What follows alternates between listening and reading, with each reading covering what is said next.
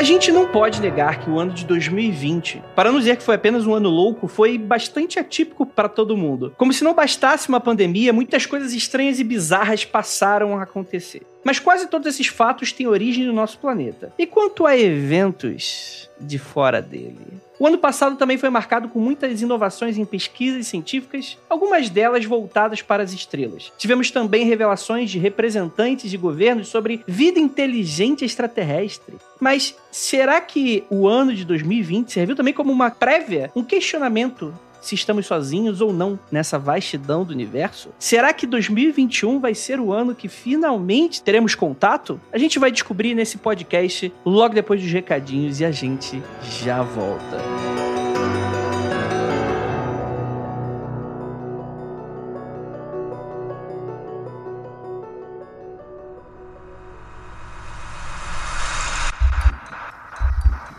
Não há nada de errado com seu áudio. Adentramos agora através dos seus sentidos. Estamos preparando você para o que vai acontecer nos próximos minutos. Além do que conhece por tempo e espaço, o contato com algo além. Não conte para ninguém e nunca olhe para trás, pois este é Mundo Freak Confidencial.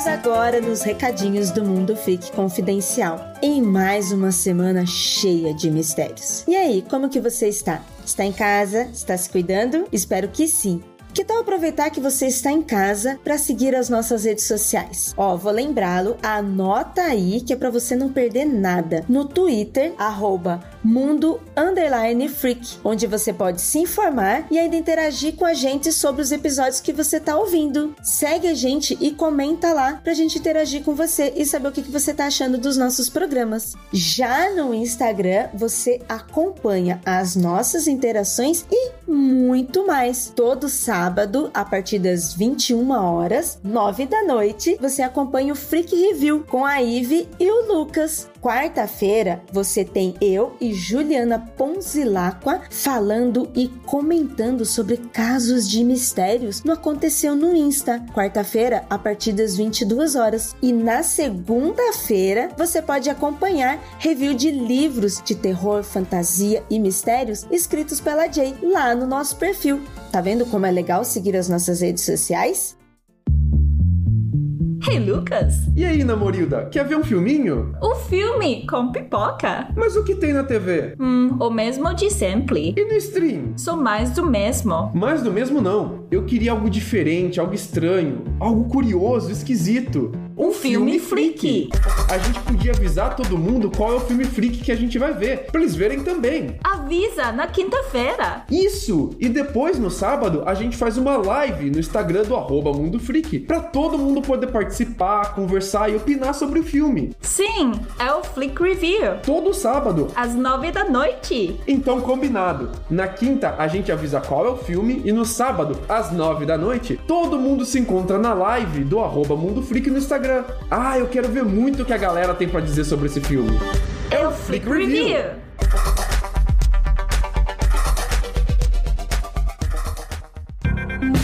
Já que estou aqui para trazer recadinhos, eu venho trazer um recado muito importante sobre a nossa viagem com a Grande Rota. Pois é, aquela que a gente preparou e planejou que deveria ter acontecido em 2020, mas que porventura, infelizmente, a pandemia veio e nos deixou em casa, mas que estamos de olho, estamos acompanhando com muita responsabilidade e consciência social sobre o que vai acontecer neste ano de 2021. Assim que estiver tudo programado, que estivermos num cenário mais seguro, seguro para nós, seguro para você, seguro para as cidades que iremos visitar, aí sim vamos marcar definitivamente essa data para essa grande viagem para nossa Freak Trip. Então, ó, fica de olho nos nossos recadinhos, fica de olho também nas redes sociais da Grande Rota, arroba a Grande Rota, porque eles estão falando com cada um, um a um que já teve interesse, que preencheu o formulário e agora eles também vão conversar com pessoas que estão interessadas e não conseguiram da outra vez. Assim a gente se planeja de novo e faremos uma viagem, ó, de muitos mistérios por essa terra Brasilis. Pois é, contamos com a sua paciência, contamos com o seu carinho e com o seu play, continuando aqui com a gente até chegar a data tão esperada dessa viagem. Beleza? E falando em viagem, será que estamos próximos de receber visitantes na Terra? É o que vamos descobrir agora no Mundo Freak Confidencial. Longos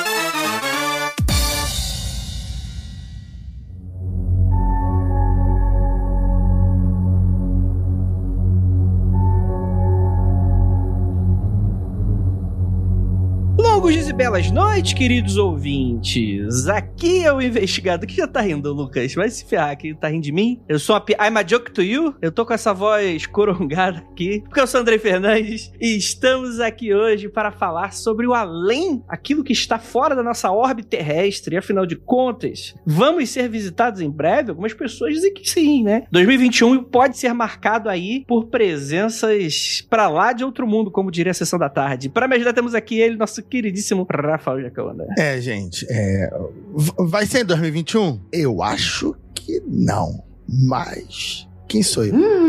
E é o cé- cético novo revelado aí pra gente. Não, eu só, eu só não tô dizendo. Eu não disse que não vão vir. Só disse que eu acho que não vai ser esse ano, não, hein? Esse ano ainda tem outras coisas humanas pra resolver pra depois eles chegarem e matar todo mundo mais rápido. Temos aqui também ela, nossa queridíssima Jay. Olá, pessoal, tudo bem? E não vai ser nem nesse ano e nem nos próximos. É isso aí. Isso aí, se você tiver, aprende aí, Rafael. Temos aqui também o Lucas Balaminute. Tomare que tenha vida inteligente fora da Terra, porque dentro não tem. Nossa senhora, hein? Essa aí, Orkut 2005, tá, tá que tá, hein? E temos aqui um convidado mais que especial, que já participou com a gente, fez, estrelou também alguns episódios do nosso Criptologia, nosso queridíssimo Philip Kling. E aí, meu velho? E aí, galera, tudo bem? Não reparem, também tô com voz aqui do Belchior. Então, eu acho que vai ser esse ano sim, e é, e é 31 de março. A gente tem Ih, que caralho. Eu, eu gosto disso. Eu Alguém gosto quando tem data. Eu gosto quando tem data, porque eu já fico. cara.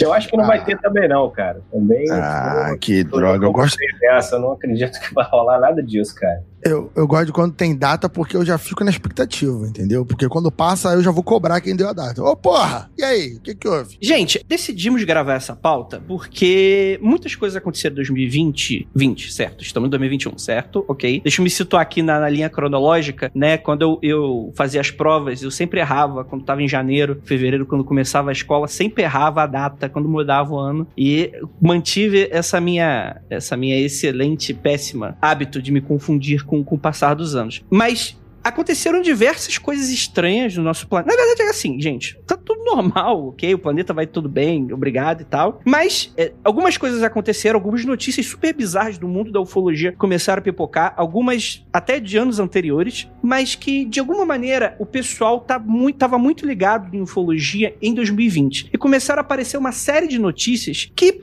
assim, algumas pessoas começaram a passar a, a- a acreditar, né, não oficialmente, talvez, né, não tem, ah, meu Deus, 2021, Nostradamus, não. Algumas pessoas estão falando aí, sugerindo que estamos em breve chegando num ápice de contato, seja ele de que natureza for, e que é, as notícias seriam muito disso. É claro que existe muito do viés de confirmação, né? É bom a gente sempre lembrar, né, estamos passando por um momento de pandemia, isolamento social, quarentena e por aí vai, no qual a ansiedade das pessoas e também na busca da- pelo entendimento das pessoas no próprio universo pessoal, né? Tentando justificar ou, ou- ou procurar uma explicação, alguma coisa de especial que pode estar acontecendo nesse momento e, a- e- e meio que a pandemia acaba sendo muitas vezes um catalisador desse tipo de pensamento. Mas é claro que também temos notícias que não tem nada a ver com pandemia e tal, mas é claro que talvez as pessoas estejam procurando cada vez mais esse tipo de explicação, né? E enfim, né, teve uma série de notícias e coisas legais que a gente gostaria de puxar aqui, né, para salientar um pouco de toda essa mística em torno dessas notícias. Mas antes de qualquer coisa, eu queria perguntar, eh, Felipe, eh, você que é um cara muito ligado no do tema de de, ufologia e diversos outros temas do mistério e tal. É, é tu notou um,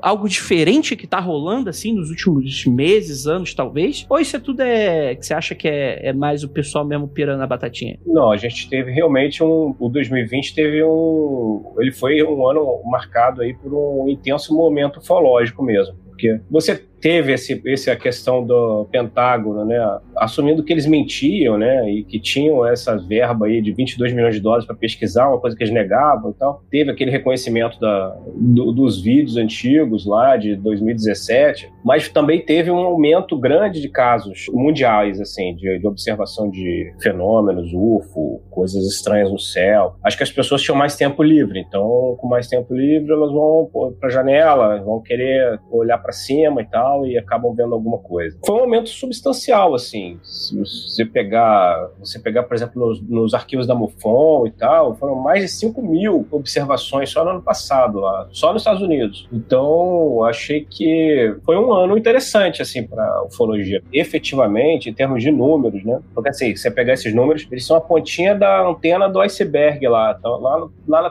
tampinha, porque o número é muito maior, né?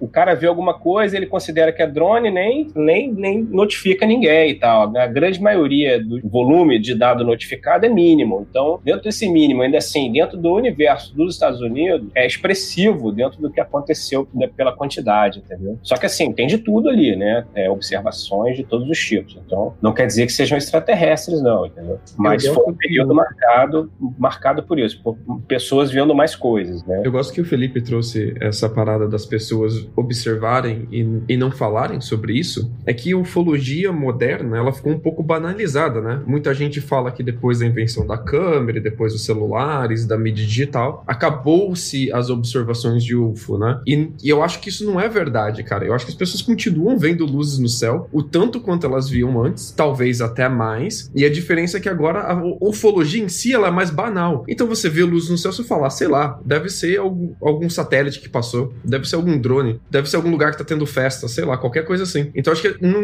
não é que as pessoas não. Elas pararam de bater foto agora que tem câmera digital. Porque elas perderam interesse mesmo nisso, né? A gente fala sobre as coisas agora nas redes sociais. Se eu bato foto de coisas que eu, que eu vi no céu e posto na rede social, vai ter o quê? Vai ter a galera falando: olha, você viu um drone, isso daí deve ser satélite, exatamente essas mesmas coisas. Então eu nem faço isso, nem me dou o desgaste de ter que lidar com os comentários, de pagar de maluco. E assim você acaba que um monte de observação não é relatada, né? A observação só vai ser relatada mesmo quando ela acontece em um lugar muito público, onde muita gente vê. Aí você tem um incentivo e o respaldo de postar isso, né? E eu quero dar um, um exemplo que aconteceu aqui recentemente em Chicago. Na virada do ano, agora no Natal, mais ou menos em dezembro, acho que foi na verdade 28 para 29, uma galera relatou ter visto pontos luminosos no céu quando o céu tava para escurecer. Tá escurecendo cedo aqui porque é inverno, né? Então 5 horas já tá bastante escuro. Quando tava para dar mais ou menos 5 da, da tarde, a, a, galera viu bastante ponto luminoso. E os pontos luminosos eles iam em direção ao em O'Hare, que é o aeroporto de Chicago, e iam embora. E é estranho porque essa, essa mesma observação já foi feita antes. Em 2016 aconteceu em Chicago a mesma coisa também. Então já segunda a, já o segundo caso de relato muito parecido no mesmo lugar de, de geral tá vendo. Então não é que ufologia morreu, a galera parou de observar. É que tipo, onde que sai essa, essa informação agora? Tá saindo lugar nenhum. Então eu só descobri isso porque geral tava postando no grupo da faculdade, cara. Tava dando uma. Eu realmente acho que era no Twitter ou no YouTube, alguém tava fazendo uma comparação sobre informação né? antes, 50, 60, 70 anos atrás. Todas as informações que nós tínhamos eram provenientes das revistas, de jornais, basicamente, ou de alguém que em loco viu alguma coisa. Agora a internet tem tanta informação que muitas vezes a gente simplesmente descarta logo porque é uma chuva de informação. E vira ruído, né? É, a gente não tá aí para observar, para conferir, para analisar cada um dos avistamentos. O Andrei, eu, o Lucas, a galera que grava aqui, quando aparece um assunto desse que a gente grava com alguma frequência, muita gente marcando na internet. Então, esses que são mais marcados 5, 10, 15 vezes, você acaba observando, mas tem muitos avistamentos, muitas coisas que a galera nem dá o trabalho de postar ou de fotografar, qualquer coisa e tal. Então, as coisas acontecem, mas como vocês dois falaram, acontecem, é, algumas maiores do que outras. Acontece nada feijoada. Eu, eu não entendo essa expressão. Então, muita coisa passa em brancas nuvens, né? Você vê o, o que acontece também nos Estados Unidos, né? Que eles são mais ligados nesse assunto, as pessoas são mais esclarecidas na questão de divulgação e tal, e são meio que obsessivos com esse assunto e tal, até historicamente. Lá eles têm dois lugares para, eu acho que até mais de dois, na verdade, mas eles, os dois principais, que são os, onde você pode notificar observação de UFO, é a NUFORC, né? É National UFO Reporting Center, e tem a MUFON, né? Mutual UFO Network. Então eles têm esses dois lugares. Muitas vezes o cara só notifica, por exemplo, a NUFORC, ele não vai notificar na MUFON. Então aquilo ali, se o cara estiver pesquisando só os dados da, MUFON, acho que ele não vai contabilizar as observações da, da NUFORC, entendeu? Então isso também ainda é problemático. No Brasil não tem nenhum lugar, quando os Estados Unidos tem sobra de lugar para você notificar, aqui a gente não tem um ponto assim que sirva de notificação formal do, do, do aparecimento, né? As pessoas ligam às vezes para a polícia, para PM. O cara acha que é trote, né? É complicado. Tem gente que liga para ufólogo, cara. Uma vez botaram meu nome numa lista de ufólogos. É estranho porque eu nem sou ufólogo. E botaram meu telefone, cara, nessa lista que estava na internet. Então as pessoas me ligavam chorando, às vezes de madrugada, cara. E tinha uma nave no andar de cima da casa, voando em cima da casa da pessoa. A pessoa ligava para Ligava pro primeiro ufólogo que eles viam, né, cara, na, na internet. Aí você ia sair com a arma e ia lá com a 12. Eu, infelizmente, sou do time que vê alguma coisa no céu e é um balão meteorológico, gente. Porque. então, o que acontece é: teve uma vez que eu tava dando curso de astronomia e era o dia fatídico de observação do céu. E é óbvio que tinha alguma coisa passando que ninguém sabia o que que era, né? Tem alguns aplicativos que você pode ver, mapear para ver se tá passando algum satélite, hum. algum balão, alguma coisa. E são esses aplicativos que eu uso. E geralmente, geralmente não, na todas as vezes que eu vi, era algum satélite ou balão meteorológico. Então. O que você tá relatando aí, Jay, é um negócio muito interessante. Porque, assim, por causa do criptologia da produção e tal, eu tentei me aproximar o máximo possível de grupos ufológicos, né? Eu, eu comecei a procurar mais podcasts de ufologia, até gringos mesmo, né? Entrei em grupos de Facebook, grupos de Telegram, né? E, assim, eu tive mais contato com os grupos brasileiros mesmo, pra ver, cara, o que, que a galera tá falando. E eu acho que um grande problema hoje que se tornou, não vou falar tipo a ufologia, né? Os ufo... Não, mas o assunto assunto, né? O termo, né? O, você acreditar que existem discos voadores e tal, na parada e tal. Infelizmente acabou se tornando um conceito de disputa mesmo. Muitas vezes até identitário, né? Então você pega.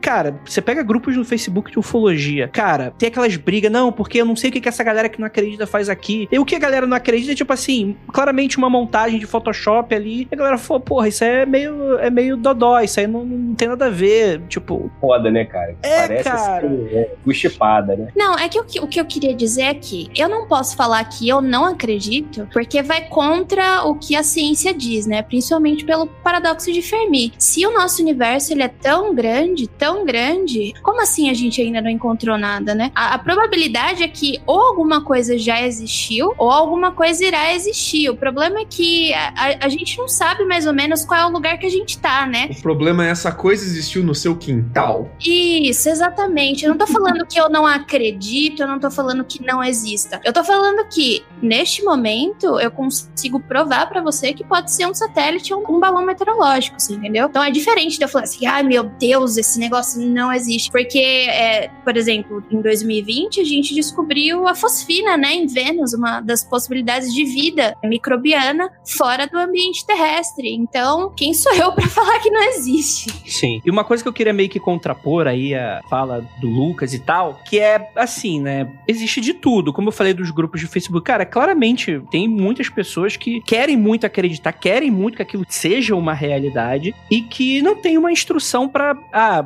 a gente caiu na mítica, né? O pessoal aqui nos comentários citou o Starlink do. Elon Musk. Do Elon Musk, né? Que, se, eh, que começou a ter uma série de lançamentos de foguetes em algum, alguns lugares específicos, né? Geralmente com aquele padrão meio enfileirado que eles vão subindo e tal. E fica aquela briga, não, porque é, porque não é, porque pode ter sido, porque pode não ter sido. E como o Rafael meio tava falando, acaba se tornando um ruído que você não sabe mais o que que tá. E assim, é, eu, depois de que eu fiz o Criptologia, recomendo que você, caso não tenha escutado, procure no seu feed qualquer agregador, né? Ele não é exclusivo do Spotify, ele tá no Spotify também. No Criptologia, né, que o Felipe tá, enfim, eu converso com a Jay também, vários outros participantes. Eu, vou a fundo no, no lance da, da ufologia eu meio que, vamos dizer assim, eu queimei a língua com muitas coisas da qual eu achava de maneira muito, muito superficialmente da parada, né? Porque, de fato, existe muito dessa coisa de, de identidade. Eu perdi muita fé com relação a, a UFOs e foi, foi no Criptologia que eu fui me redescobrindo interessado nesse assunto e vendo que, de fato, existe uma parada e que a gente não tem, assim, cada um vai ter a sua interpretação. Não tô falando que quem acredita que são discos voadores vindo pelo espaço de seres alienígenas estão errados, mas de fato eu acredito que não existem apenas os balões meteorológicos e satélites. Existem fenômenos que eles são bizarros e que a gente não tem como não, não tem como afirmar e,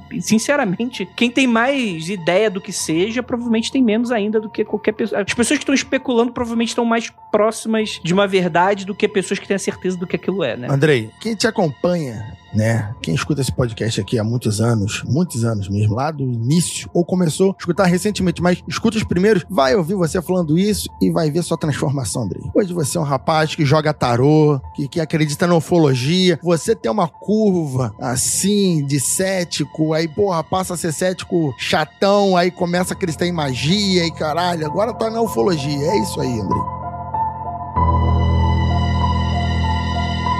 Mas por que 2020?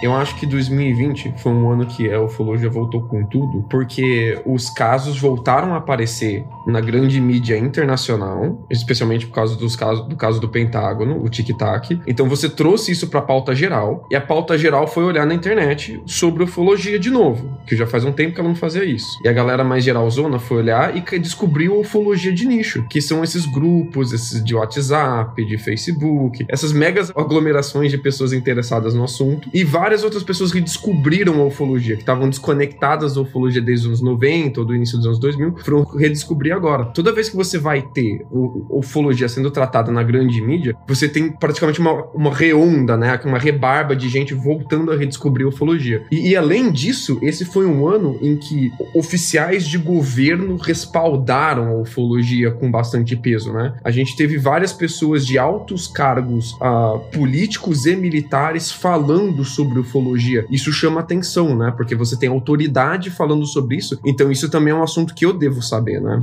Pois é, eu trato isso um pouco no criptologia e tal, que eu, é, a impressão que me dá é que a ufologia vem através de ondas, né? É como se tivesse, tipo, não é algo que você tá, como se fosse uma ciência que tá gerando cada vez mais conhecimento. É quase como se fosse um negócio que vai se retroalimentando das coisas do passado até uma nova próxima onda surgir com alguma outra coisa né? Ela não é auto, ela não é autogerada, né? Ela meio que se alimenta de si mesmo, né? É, é, o SCP, Andrei. Ela tem o seu próprio lore e as pessoas vão montando as teorias da conspiração e daqui a pouco a próxima geração da próxima onda vai montar a próxima usando as passadas. Tipo, a galera vai respeitando o lore passado, adicionando. E vai construindo, né? Isso. É, tem o próprio lore, a própria cultura. Às né? vezes um caso do passado, ele tem ecos em casos recentes. Então você tem o tempo todo gente escarafuchando casos passados para tentar encontrar correlações, né? Você vê muito disso, o pessoal do Hangar 18, por exemplo, faz essas correlações, tentam observar detalhes que aparecem em diferentes casos. Inclusive, Felipe, hoje mesmo estava conversando rapidamente com o Zoucas e ele falou sobre as teorias do Jacques Vallée, que eles gravaram para um programa recente, e é muito disso que o André acabou de falar, que vem em ondas, e segundo Jacques Vallée, tem um motivo para vir em ondas, porque alguém, esses seres aí, eles estão intencionalmente botando a tiazinha ali para criar coisas, é, é, é, cultura, fazer uma cultura desse tipo de, de coisa na sociedade aos poucos. Eu, pessoalmente, acho muito viajada, mas é uma teoria cheia de coisas interessantes. Eu acho é um pouco viajada, cara, sinceramente. É que a, questão ufológica é tão heterodoxo, assim, é tão esquisito, né, cara? Acontecem tantas coisas assim, misteriosas e que não, não fazem absolutamente sentido nenhum que a gente fica realmente. É, pode ser que a teoria do Valer esteja certa também dentro de um certo espectro ali, que é tão uhum. vasto que esteja também, entendeu? Que não seja só uma coisa ou a outra. Só para entender assim o básico, o, de repente, quem sabe um dia faz um programa aqui sobre ele, eu acho que o, o erro da teoria dele é que ele acha, dentro da existência de alienígenas, que só uma espécie vem aqui, ou as que vêm aqui, todas elas são combinadas, sabe? Isso para mim não é, não é plausível. Cara, é interessante a, a sua menção de X-Valer, porque assim, eu eu acho interessante, e até mesmo pro ouvinte que não, não, não sabe muito, Jax Valier durante muito tempo foi uma voz ativa, né? Hoje ele mudou de opinião com relação a algumas coisas, mas durante muito tempo ele foi a referência de um cientista sério, né? Que, que, que de fato dava algum crédito pro fenômeno OVNI, né? Só que muito diferente da, dessa lore que foi montada, mitológica, folclórica, né? E eu falo dessa forma não descaracterizando, não, mas essa coisa que o americano vendeu durante muito tempo, né? Da grande teoria da conspiração, né? Das bases alienígenas. Ele vem mais com algumas ideias de você tentar explorar o fenômeno pelo que ele é, de fato, né? Então ele tenta encontrar respostas sobre algumas coisas que muitas vezes é uma explicação super conveniente, do tipo, ah, por que, que é em ondas? Por que, que toda vez que aparece o ET, ele vai respeitar meio que a moda e a tecnologia da época, né? Quer dizer, tipo, nas décadas anteriores você tem ET de anteninha com ou, ou robôs ou, ou, coisas que são muito provenientes daquela época e, e, vai se transformando. Então ele, ele vai ele vai formulando, né, algumas hipóteses falando que de fato esses seres e eu não acho isso assim, obviamente, né? É, é uma explicação conveniente porque você tá tentando, você pode só falar que essa, essa parada é, é, é uma criação humana, de fato, folclórica, né? Mas que o que de fato ele tá tentando é, ver, hipotetizar, é que talvez esses seres, por serem extremamente evoluídos, não apenas tecnologicamente, mas a ponto de enxergar também como um fenômeno social. Quer dizer, se esses caras têm um controle tão grande de, por exemplo, tecnologia, né? Eles conseguiriam entrar na tua casa e te abduzir sem ninguém tá vendo, né? Eles poderiam estar tá interessados também em controlar a narrativa que os seres humanos têm sobre eles. Então seria interessante o alienígena aparecer de certa forma para certa pessoa. É claro que isso é muito conveniente, né? Tipo as explicações das câmeras, né? Tava escutando alguns podcasts, né? E alguns ufólogos que fazem vigília, né? E, em nenhum momento eu acho que eles eles estão tentando essa afirmação que eu vou falar daqui a pouco. Eu tô falando que eles tentam provar cientificamente, ele, eles têm consciência que é complexo e é conveniente para caramba essa explicação. Mas do porquê que não existem fotos, por exemplo, a pessoa vai lá, fica em vigília, vê os discos no céu, as luzes esquisitas, por que, que você não tem imagens disso? Em teoria, segundo alguns deles que fizeram alguns testes, o, o OVNI sabe quando você tá com uma câmera na mão. É complexo, é, conven é uma explicação super conveniente, mas é aquilo. Em teoria, teria uma, uma hipercivilização super mais avançada que a gente tecnologicamente, tem diversos relatos que os OVNIs eles conseguem de fato saber as intenções de quem está observando, né? Então eles falam que, por exemplo, vocês vão com uma câmera para uma vigia, a experiência que eles têm com o fenômeno é completamente diferente da quando eles não vão com uma câmera, né? Quando eles mentalizam, né? Falam, não, eu não vou tirar, eu não tô aqui para tirar foto, só quero que o fenômeno seja maneiro. E aí o fenômeno é completamente diferente, né? É uma desculpa super conveniente, os céticos falariam dessa forma. Eu, eu eu, nunca parei para pensar dessa forma de se de fato eles poderiam ter esse tipo de vantagem sobre a gente, porque de fato eles com toda certeza serão não apenas mais tecnológicos no ponto de vista de armas ou do controle da física, né? Mas de, da própria, do próprio comportamento humano, né? Fala aí, Jake, eu acho que eu tô sentindo que você tá querendo falar alguma coisa. Não, não tô, porque é, eu não. é que eu. Perdão, desculpa. É que eu basicamente não acredito que isso aconteça, porque se for existir algum tipo de vida no, no mundo, no universo, ela provavelmente vai ser bacteriana, você entendeu? Eu comentei no começo sobre o paradoxo de Fermi. Eu acho que eu já falei sobre o paradoxo de Fermi em outros episódios. Eu nunca expliquei o que, que é direito. Só pra não, não deixar é, as pessoas voando, eu vou explicar do porquê que eu sempre falo desse paradoxo e porque eu acho que é o que ocorre no, no nosso universo universo, né? Imagina que a nossa galáxia, imagina não, a nossa galáxia tem aproximadamente, sei lá, 100 bilhões, 400 bilhões de estrelas. Esse é quase o mesmo número de galáxias que a gente tem no nosso universo observável, tá? O que a gente consegue ver. Então, para cada estrela, por exemplo, da Via Láctea, existe uma galáxia inteira lá fora. Então, no total, existe, se não me engano, 10 elevado a 22 estrelas no nosso universo. Isso significa que para cada grão de areia na Terra, há mais ou menos 10 milhões de estrelas no universo universo. Então, fazendo essas mesmas contas, a gente consegue estimar que existe um bilhão de planetas similares à Terra e mais ou menos 100 mil civilizações inteligentes na nossa galáxia. Existe uma equaçãozinha que se chama equação de Drake, que ela faz essa continha que chega no número aproximado. Então, a gente está vendo que tem bastante terras, bastante sóis semelhantes ao que a gente vive hoje, né? Então, você me pergunta, cadê todo mundo? Por que, que, que ninguém chegou? O que está acontecendo? Então, a gente acha que existe uma espécie de barreira que evita com que a a vida ou ela se propague ou a gente não chegou nessa barreira, ou a gente tá atrás dessa Você tá barreira. falando do grande filtro, né? É essa mesmo. Então, dentro do, do, do paradoxo de Fermi, a gente tem o grande filtro. Que a gente tem três possibilidades desse grande filtro. A primeira é de que a gente é raro, que eu comentei no episódio da simulação, e que a gente já atravessou esse grande filtro, que a gente não tem ideia do que tem pela frente. Então, isso quer dizer que se existiram algumas outras civilizações, essas civilizações não conseguiram ultrapassar esse grande filtro. Quando eu falo de grande filtro, pode ser uma catástrofe, pode ser a gente se detonando, pode ser tipo uma catástrofe é, natural. Então é, é uma coisa X que pode acontecer. Ou pode ser, sei lá, outra nação alienígena vindo acabar com a gente. Não sei. A segunda possibilidade é que somos o primeiro a atravessar esse filtro e que o nosso universo é tão gigantesco que nós somos o os primeiros, e esse é o começo da vida, entendeu? A gente é o primeirinho mesmo, e talvez outras vidas vão começar a se desenvolver depois da gente. E a última é de que a gente tá totalmente ferrado, porque não passamos esse grande filtro e que ele tá cada vez mais perto. Ou seja, a gente tá cada vez mais perto do nosso fim. O que eu não gosto no paradoxo do Fermi é que ele parte de um pressuposto muito perigoso, que é o pressuposto de que você precisa do grande filtro para explicar a nossa ausência de observação da vida fora da Terra. E eu acho que a gente não precisa do grande filtro para explicar a observação de vida fora da Terra.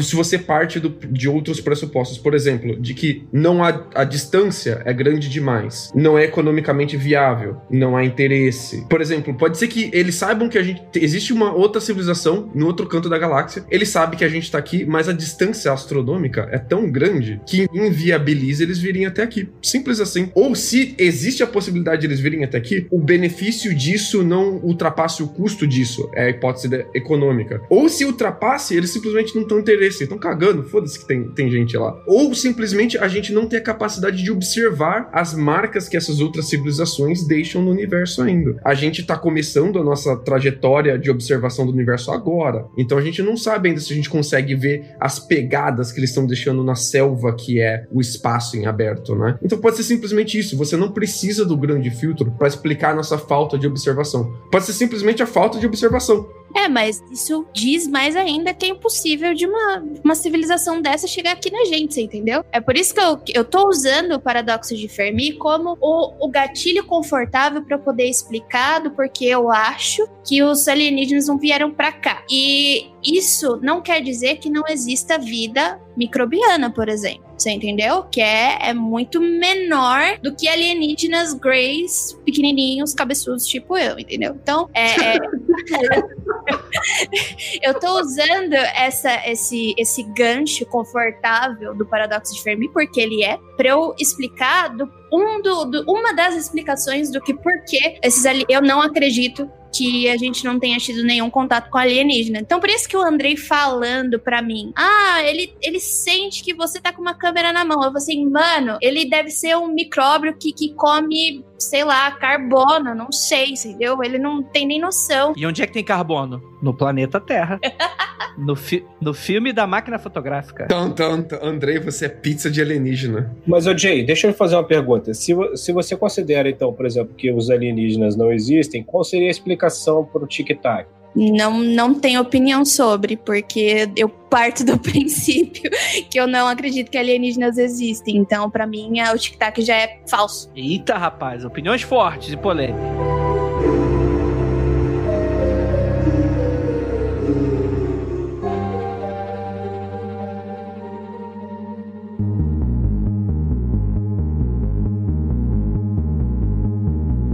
Felipe, você quer explicar pro, pro nosso ouvinte o que, que é? Que a gente tá falando tic-tac, tic-tac, mas às vezes o ouvinte ele não tá sabendo e tal. Que inclusive não é uma notícia de 2020, né? É uma notícia que vem se arrastando nos últimos anos, né? É até notícia velha, né? Então, a parada vazou lá em 2017. Só é o seguinte: o Pentágono ele admitiu em 2020, efetivamente, ano passado, mas o registro do fenômeno foi feito num treinamento que ocorreu entre 2004 e 2015, porque, na verdade, o tic-tac ele é um UFO registrado pela, pela Marinha Marinha dos Estados Unidos, né? Um registro oficial que depois ele posteriormente vazou. É, militares vazaram ele para jornalistas do New York Times. E o New York Times jogou para o público, jogou para cima. Aquilo caiu no colo do Pentágono. Eles ficaram, porra, a gente assume ou não, assume ou não. E só em 2000, quer dizer, olha, isso aconteceu em 2012, né? E só em 2020 o Pentágono resolveu falar, não, realmente aqueles vídeos eram da Marinha, eram verdadeiros e tal. Foi uma série de fenômenos ufológicos que foram é, naves voando velocidades absurdas, com formatos esquisitos, que pareciam um tic-tac, né? Que estavam decolando do mar e voltando e, e, e, mergulhando e tal. E foram filmados, né? Foram filmados com, com câmera de FLIR, com equipamento profissional que é usado em guerra, né? E a gente, a gente não tem só filmagem, que a filmagem ficou muito famosa, ela é muito impressionante, mas a gente tem o áudio de vários desses pilotos de caça falando, narrando o combate aos tic-tacs. Eles estão narrando ao vivo e eles comemoram quando eles acertam um, ficam putos quando eles erram. Eles estão realmente caçando esses OVNIs no ar e narrando a caça deles pro comando, ouvindo a estratégia que o comando tá passando para eles, e você tem a narração completa de vários, vários pilotos ao mesmo tempo caçando o OVNI, cara. É assustador, assustador. assustador. E esse negócio ele começa com, quando os Estados Unidos inauguraram um, um radar de navio muito potente. Ele, esse radar novo ele tem uma capacidade de registrar uma bola de tênis, cara. Então ele é muito potente, um radar absurdamente potente. E foi com esse radar que eles descobriram o primeiro tic-tac. Fora o, formato tic-tac, teve outras coisas, né? Umas, umas esferas com parecia um cubo dentro da esfera. Esse passou entre dois aviões, passou muito perto, inclusive. Teve material que foi registrado, filmado. Depois militares, gente do governo, né? Desceu de helicóptero no, no, no, no porta-aviões e requisitou, tipo, não, passa essas filmagens para cá, isso aqui é do, pertence ao governo. E roubou os, roubou os vídeos na, na caruda, assim. E o que, o que vazou pra imprensa é um pedacinho pequeno do, do, do negócio todo, que acabou gerando os documentários lá no, no History Channel e tal. Mas assim, o tic-tac gerou foi o, uma, um constrangimento, né? Porque no final das contas foi um negócio tão explícito e o, o Pentágono teve que assumir que mentia, né? É, eles não só assumiram que eles mentiam sobre a existência de evidências, como eles assumiram que eles mentiam sobre um departamento inteiro de investigação de OVNI e eles admitiram admitiram que, que uh, usavam até 22 milhões de dólares por ano gastando em, em, investigação desse fenômeno. Então os caras estão usando verba pública aí todo ano para fazer investigação em um departamento fantasma, que em teoria não existe, né, cara? O que eu acho fantástico quando as informações são atribuídas ao governo e quando o governo revela que ele investiga, ele gasta dinheiro público nesse tipo de investigação e tem imagens e tem pilotos falando, né, tal, eu acho muito além do interesse que é o seguinte, se um, um, uma faculdade, se um pesquisador particular fora do, do, do, do, do secreto ali, falar que tá investigando um negócio desse, o cara é vira chacota. Vira né? chacota. Vira chacota. Vira chacota. Mas o governo, de forma secreta, talvez para inicialmente convidar certos cientistas para eles não virarem chacota. Então, o que mais me surpreende, o que me deixa muito incomodada sobre todos esses eventos é que é sempre Estados Unidos, Estados Unidos, Estados Unidos, entendeu? É muito difícil, por exemplo, a gente tem a notícia do Japão, né? Mas, mas a gente tem notícia muito do Brasil, mas a gente tem muita notícia dos Estados Unidos e do Brasil, porque, um, estamos no Brasil. Dois, Estados Unidos tem essa vinculação maior. Mas como o Andrei já comentou em outros programas, com total certeza, baseado em quê?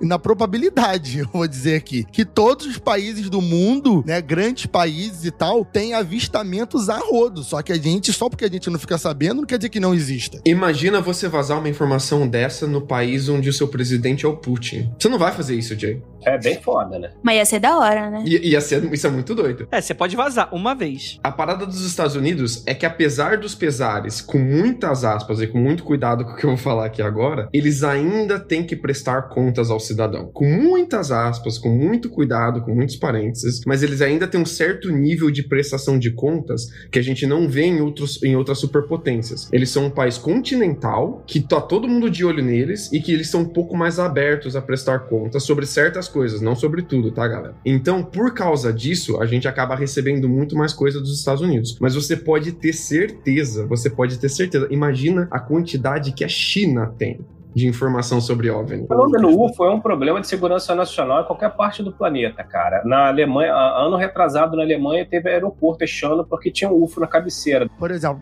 mandaram a notícia hoje, lá no, no outro grupo que eu participo, de, de um site do History, né? Então você Ah, então não, não, então, não, mas aí também, né? Você calcula aí, você calcula aí que a agência TARS, a agência russa TARS, né, que é a agência de notícia lá da Rússia, ela noticiou em 1989 que um UFO tinha pousado numa cidade chamada Voronek, Voronet, um negócio desse. É o robozão, né? É, exatamente, do robozão, do robozão. Questão, o governo russo, o Putin tava lá? Não, tava aquela bagunça do fim da União Soviética, né? Ah. Sim, o Putin, mas ele não era a, a- bagunça, Não, de repente, a agência... ele era Sim, agente, ele né? era agente. Eu sei que ele era agente. Mas supostamente naquela bagunça toda, assim, vazaram uma informação dessa. Uma agência de notícia. Mas a veracidade aí vai depender de quem tá lendo. O que foi doido do TikTok é que o Trump. Tic-tac. Tic-tac. Tô falando de.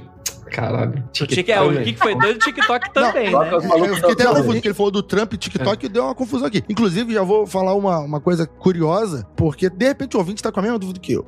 Durante muito tempo, toda vez que eu falava no caso Tic-Tac, ou ouvia falar do caso Tic-Tac, eu pensava na caixinha do Tic-Tac, não da bala. então fica aí, se você tá pensando na caixinha, a gente tá falando da bala, tá? O OVNI tem formato da bala, não da caixinha voadora. Eu imaginava que o OVNI era um caixote gigante. Eu, caralho, que OVNI, Tem caralho. dois apêndices embaixo, né, cara? É. Ele tem dois negocinhos, assim. Ele não é, É. exatamente o tic-tac. Parece um submarino, formato charuto. Ah, mas o, o que, que foi doido nisso? A base de eleitores do Trump é muito ligada à teoria das conspirações, incluindo, entre muitas outras, as de ufologia. E o Trump prometeu para a base de eleitorado dele que ele ia liberar documentos oficiais de OVNI. E apesar de eu ter todas as críticas do universo ao Trump, uma coisa que ele tenta pelo menos é fazer o que ele promete, o que é muito doido e talvez por isso muito perigoso, mas ele ah, realmente ordenou ao Pentágono a formação de um painel que fizesse uma auditoria sobre todos esses anos de investigação secreta que o Pentágono tinha e relatasse a ele, montasse um, um relatório ao presidente sobre tudo que eles tinham de evidência real de, de UFO e de extraterrestre. Ele realmente teve essa ordem executiva, isso rolou de verdade. Esse painel foi montado e a gente tem a ressurreição da era dos painéis. A ufologia clássica, ela é feita da era dos painéis, onde a CIA, o FBI o Pentágono montavam painéis de investigação oficiais secretos, realmente bancavam pesquisa top de linha para tentar entender o UFO. A gente tá tendo a retomada disso agora. E talvez seja o Trump tentando capitalizar um pouco politicamente nessa bagunça que tá o governo americano nesse momento. Sim, com certeza. Mas semana passada, o Trump, o Trump ordenou que o relatório seja entregue a 60 dias, independente de quem for o presidente. Então, ele realmente chancelou essa, essa cartada de OVNI e mandou entregar o relatório. Em 60 dias, o relatório vai ser entregue, ah, contando, eu acho que de segunda da semana passada, primeira segunda do mês ah, de janeiro, vai ser entregue esse relatório ao Congresso americano e o Congresso vai decidir, então, se esse relatório vai ficar como fechado só para os congressistas ou ele vai ser aberto à população. Então, realmente, uma- rolou uma auditoria, um, um painel investigativo do Pentágono se auto-investigando para cavar eh, esses anos e anos de, de investigação de OVNI, de chavado que eles estavam fazendo. E isso vai ser entregue e, e se a gente não vê o todo, pelo menos a ponta do iceberg a gente vai acabar vendo, cara. Isso é muito doido, porque a gente coloca ufologia de volta em pauta pelos oficiais do governo. E os caras, tem uns oficiais que vieram a público eh, recentemente, por exemplo, em 2008, teve um, um ex-tenente da Força Aérea dos Estados Unidos chamado eh, Bob Jacobs. Ele foi no, no Larry King, cara, lá na CNN, e disse o seguinte, cara: um objeto não identificado disparou um raio de luz contra um míssil que a gente estava testando, mí- míssil nuclear. Então é o seguinte: tem um monte de, cara, de relato de naves sobrevoando jogando luzes nas instalações de defesa lá dos Estados Unidos, inclusive nos silos, né, dos mísseis nucleares. Isso vem se acentuando, na verdade. Eu acho que isso está causando um incômodo muito grande dentro da parte do do pessoal dali da defesa, entendeu? E eu acho que tá dando meio que um, um desespero. Va- vários militares falaram sobre isso e, e já saiu livro sobre isso e tudo. Inclusive falando que eles levam aperto. Quando eles falam do assunto, vem uma pressão violenta em cima. É engraçado porque nessa era mais moderna da ufologia, de oficial de governo pra valer mesmo, bancando UFO, não é a primeira vez, né? A primeira vez que eu lembro de- disso ser mais expressivo foi em 2005, quando o Paul Hellyer, que era o ministro da defesa Defesa canadense. E o ministro da Defesa dos Estados Unidos e do Canadá, normalmente eles são a segunda figura mais importante do governo. A primeira sendo o presidente ou primeiro-ministro, né? Então, o ministro da Defesa, depois que ele saiu do cargo, soltou um livro e fez deu um monte, uma porrada de entrevista falando sobre isso, sobre e os avistamentos dele, as investigações secretas que ele promoveu dentro do governo canadense e as evidências que eles compilaram e ficou guardado como secreto e ele não pode liberar. Ele fala abertamente, tipo, não, tem aliens trabalhando na Terra e tal, ele pode estar do lado do seu lado no restaurante que você não vai perceber. É, a, a, gente vai ter um eco disso agora em 2020, né, com Haim Ished, que é o cientista militar e chefe da Segurança Nacional de Israel, que vai ter um papo muito parecido com o que o Paul Heller teve lá em 2005. Isso agora em 2020. Ele dizendo que tem um acordo de cooperação entre alienígenas e as forças mais importantes do planeta, especialmente Israel e Estados Unidos, estariam aliados aos alienígenas. Tem base em Marte, tem humano trabalhando com os alienígenas, encontrando com os alienígenas essas bases em Marte. E o papo do Eshed e do Paul Heller são muito parecidos. Eles diferem mais ou menos em como funciona a aliança entre os humanos e os alienígenas, mas o teor basicão, assim, o resumo é praticamente o mesmo, né? Então, esse papo volta de novo, cara. Sim, é, é sociedade galáctica é no, no, de uma base no, no, em Marte, com americanos e... Desse, total porra, eu acho que a Jay tá acreditando total agora nisso aí. agora sim. Tô mesmo, tô tipo, uou, falou ficção científica comigo mesmo. Mas, mas o Eshed, cara, o doido dele é que ele não é só militar, ele é um militar cientista. Ele era considerado o cara mais top de linha com relacionamento a satélite de, uh, de angariar informação, satélite de espionagem. Ele é o pai do programa satélite israelense. A, a ele se dá muito da estrutura de informação uh, que Israel tem sobre sobre os arredores de Israel, né? E o poderio militar de Israel, ele não é só em arma de destruição, mas ele é um poderio de logística e informação muito grande ali para a área onde Israel tem, né? Muito destoante daquela área, muito por causa desse cara. Então, tipo, não é um cara qualquer que, tipo. É, e, tipo assim, o Paul Hellier, que é o canadense. calma aí, calma aí, calma aí, mas aí eu vou ah. ter que interromper. Eu não sei. Então, eu assumiria alguns anos atrás que ninguém nunca colocaria um maluco como presidente dos Estados Unidos. É, mas né? até aí, é, coisas acontecem, né? Mas, mas, mas, nada, nada, Andrei. O maluco na presidência foi eleito. Ele tinha lábia. Esse, essas pessoas aí que foram colocadas em certos cargos, elas são escolhidas especificamente, né, indicadas. Talvez por indicação política, Talvez. Não, tudo bem, mas, mas, aí a pessoa precisa lançar livro, precisa pagar conta, o aluguel tá caro, né? Como é que deve estar tá o imobiliário em Israel? Deve estar tá, deve tá caro, cara. E, então, o, pa, o Paul Hellier, a gente tem como falar que o cara queria vender livro, porque ele soltou o livro dele junto com as entrevistas, mostrou o livro dele durante as entrevistas. Parecia um infomercial, cara. Ficou, tipo, ficou muito tosco, assim, que é o canadense. Agora, o Eshed é diferente. Para começar, que o Eshed é milionário. Não dá para falar que ele precisa ganhar dinheiro. Ele é podre de rico. Segundo, que ele é super mega conectado e influente. Ele tem tudo a perder com esse papo. Tipo, ele é, é uma pessoa que ele já é aposentado, ele tem 87 anos, mas ele tem todo o legado da família dele de ser político e militar em jogo. Então, tipo, é, é praticamente como se fosse uma casta toda de família militar ali da família do Eshed. Ele é um cara que ele realmente tem a perder bancando isso. E mas o quando ele vai explicar, eu, eu, eu boto fé na autoridade do Eshed no sentido de que esse não é um cara que parece estar se beneficiando disso e parece que é um movimento arriscado dele. Mas eu deixo de botar fé quando eu começo a ver exatamente o que, que ele falou.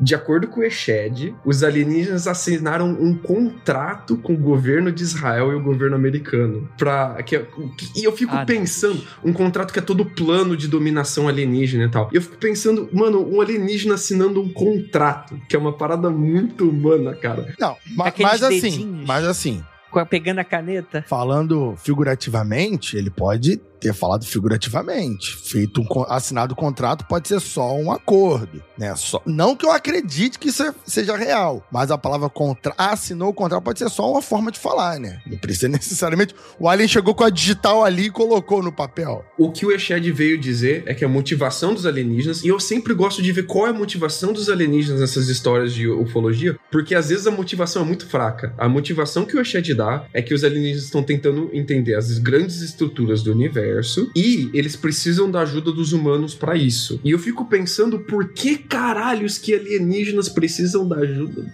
Não, ma- mas aí que tá o lance. Aí que tá o lance. Você tá pensando no sentido tecnológico apenas. Mas a gente pode estar. estrutura do universo em que sentido? Espiritual, filosófico, forma de pensar? Os humanos fazem parte do universo, tem que ser estudado também, não interessa. Assim como nós humanos temos que estudar, quando a gente estuda sociologia, estudamos todas as sociedades humanas, não só as que já têm carro a combustão, mas também as que ainda estão na fogueira. Por quê? Porque todos são humanos. Estudar o ser humano é estudar independente de nível tecnológico. Ou seja, são aliens humanas. É, mas não é? Depende dessa estrutura. Se ele tá falando de uma estrutura que a gente não tem essa visão, não tem esse conhecimento.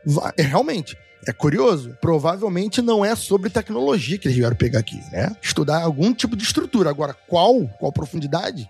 Aí é o Agora, posso, longo. posso fazer um parênteses aqui rapidinho do negócio que tem relação, cara? Eu não sei se vocês vão lembrar, cara, que é um, um fato assim que parece uma viagem na maionese, né? Você imaginar que os Estados Unidos tem esse aparato com base em Marte, o caralho. Mas teve um negocinho lá atrás, aí, no, no, nos longínquos anos lá de 2001, 2002, de um cara chamado Gary McKinnon. Era um hacker, um- ele é um hacker escocês. Esse cara, ele tem síndrome de Asperger, então ele é super inteligente, focado no negócio, no, no que ele foca naquela porra, ele é tipo Rayman, assim, cara tão cabuloso. E ele é um puta do hacker fodão, cara, e ele fez o maior ataque de hacker de todos os tempos nos computadores militares lá dos Estados Unidos. Ele, ele sozinho invadiu Nossa 57 Senhora. mil computadores federais. E aí, você sabe o que esse cara tava procurando, bicho? Ele tava procurando discos voadores, fe- fenômeno UFO. E aí, sabe da mal que ele achou? O Gary, ele encontrou fotos lá de uma nave no espaço, né? Além de umas planilhas detalhando o nome de umas naves es- supostamente espaciais. Porque, sem sacanagem, cara, o material do cara era um monte de Excel que ele encontrou, as planilhas, e o nome da planilha era Oficiais Não Terrestres. E ele continha nomes e patentes de pessoal da Força Aérea do lado dos Estados Unidos que eles não estavam registrados em nenhum outro lugar. E também ele tinha informação sobre a transferência de, uma, de um, um navio, né? É ship, né? Em inglês. De um navio para outro, né? E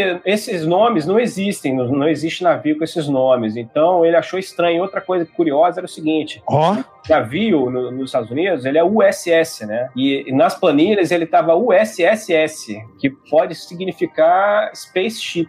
Eita, Então, rapaz. Ele teve dicas de gente lá de dentro. Ele disse que teve dica. Ele disse que soube de um especialista que trabalhava num prédio chamado Prédio 8, lá do Centro Espacial Johnson. E esse cara re- eh, retocava a imagem de OVNIs lá. E, esse- e- e ele invadiu e conseguiu, depois de um tempão, conseguiu chegar nesse, na- numa invasão de computador nesse prédio. E conseguiu capturar uma imagem, mas na época ele estava com uma conexão ruim de 56k e ficou muito lento para conseguir baixar as imagens. E, e no que ele estava baixando, o nego de lá descobriu, cara. E aí que bloquearam ele e ele conseguiu ver a nave. Ele falou que era um charuto enorme, com uma porrada de janelinha e tal. Ele descreve o objeto. Felipe. Mas ele conseguiu pegar uma série de informações como esses Excel e tal. Então, uma coisa assim, uma curiosidade, tipo assim, ah, porra, um maluco que falou que invadiu tal, ninguém daria a mínima, né? Mas o que acontece? Os Estados Unidos, cara, movendo céus e terras para tentar pegar esse McKinnon, porque falou que foi a maior invasão e esse cara, ele era terrorista. Tentaram pegar ele no mesmo esquema do Assange lá, como terrorista. Foi uma virulência em cima do cara absurda. Queriam extraditar para os Estados Unidos. Aí, aí deu um problema diplomático no- no- do- o governo do Reino Unido não queria extraditar o McKinnon, acabou que o McKinnon conseguiu não ser extraditado e tal. Foi uma. Mas só pela virulência com que os Estados Unidos foi pra cima dele, mostrou que esse cara, Felipe. porra, é- ele. eu, eu gosto muito, eu não conhecia essa história, primeira vez que eu tô ouvindo ela aqui. E eu, o que me pega, que me deixa maluco da cabeça sobre esse tipo de história que confirma naves, né, no, no, no spa, confirma assim, né, segundo essa história, naves e tal, é que com essa história, eu suponho que existam milhares de pessoas que não só sabem, mas que efetivamente construíram as bases, voaram nas naves e tal. E o que me deixa pirado da cabeça é ninguém ou nem um número significativo deles contam. Esse- essa galera é muito patriota. Ou, Ou toma um tiro na nuca de aposentadoria. Se aposenta na, em Marte, nem, vê, nem volta pra Terra, saco é? Não, você quer ver um negócio curioso? A, a, grande maioria dos cientistas que trabalharam naquele programa espacial Guerra nas Estrelas dos Estados Unidos cometeram estranhos suicídios, cara. Uau. A lista de, suicídios, de suicídios desse, desse, desses cientistas que trabalharam no programa Guerra nas Estrelas é gigantesca. É surreal a parada. Agora faz sentido se, se algo do tipo acontece, porque o número de. Imagina, um, um navio. Supondo que essas naves tenham um tamanho, sei lá, de algum navio, algo do tipo assim. O que existam algumas, isso aí ao longo de décadas, existem centenas e centenas de pessoas que trabalhavam nelas, que foram, que viajaram, e quando muito, um ou dois, meio doidão, fala alguma coisa, mas não tem prova e tal, e acabou, mas caraca, sabe, não tem mais gente falando, é verdade, eu era amigo dele lá, tal. Ou tem uma máquina do MIB de esquecer, ou a galera morre, ou é muito patriota né? A galera boa. A galera oh, boa. Muito brava com essa história, sabe por quê? Tá, daí vai lá o cientista, estuda, anda na navinha, pega tudo no Excel lá, coloca os dados certinho no Excel pra, pra ficar tudo organizadinho, pra todo mundo entender a física do bagulho. Daí vai lá e mata o cara. Daí vem outro cientista pra ter que fazer uma engenharia reversa pra entender o bagulho. É isso, basicamente? Porque, pô, você, o cara vai lá, estuda tudo, mata o cara. Daí vai outro cara, estuda tudo, mata o cara. Você precisa de uma pessoa pra entender essa, esse bagulho, cara. Falta um RH ali, não? um treinamento. É só o chefe que sabe, porra. É só o chefe que sabe. Esse chefe, então, ele é uma máquina super poderosa, porque eu, que assim, peno para entender física, vou tentar programar em outra língua, já tô quase babando, é, entendeu? Não faz sentido na minha cabeça. Por isso que eu fico, pô, legal essa história que você está contando, mas, tipo, é, é um livro de ficção científica? Assim, saindo de Marte um pouquinho, eu concordo, eu concordo um pouco com a Jay nesse quesito, porque assim, apesar de eu gostar muito do assunto, por exemplo, o tic-tac, eu acho que é algo que é meio que você não tem explicação. Você pode ter, mas até aí, se for alienígena, se for ser de outra dimensão, se for uma nave do futuro de um humano, se for algo que é simplesmente incompreensível pra gente, se for um anjo, tipo um anjo bíblico, igual na, que a Bíblia fala, né? Aqueles tronos celestes e tal, tipo, você, você não tem ideia. O problema para mim quando a gente chega nesse lance de Marte é porque, de fato, você não tem muitas evidências com relação a isso. E é isso que mata. Então o que, que acontece? A gente tem um bando de lacuna e a gente vai tentando, que é o, o master da teoria da conspiração. Então, assim, o tic-tac pra mim é foda. Mas tu chegar o cara, que pode ter, tudo bem, gente. Ele, ele pode ter e tal, mas você só acreditar na patente dele falando uma parada, porque, cara, as pessoas envelhecem. É uma prova, né? É, não é uma prova per se, né? E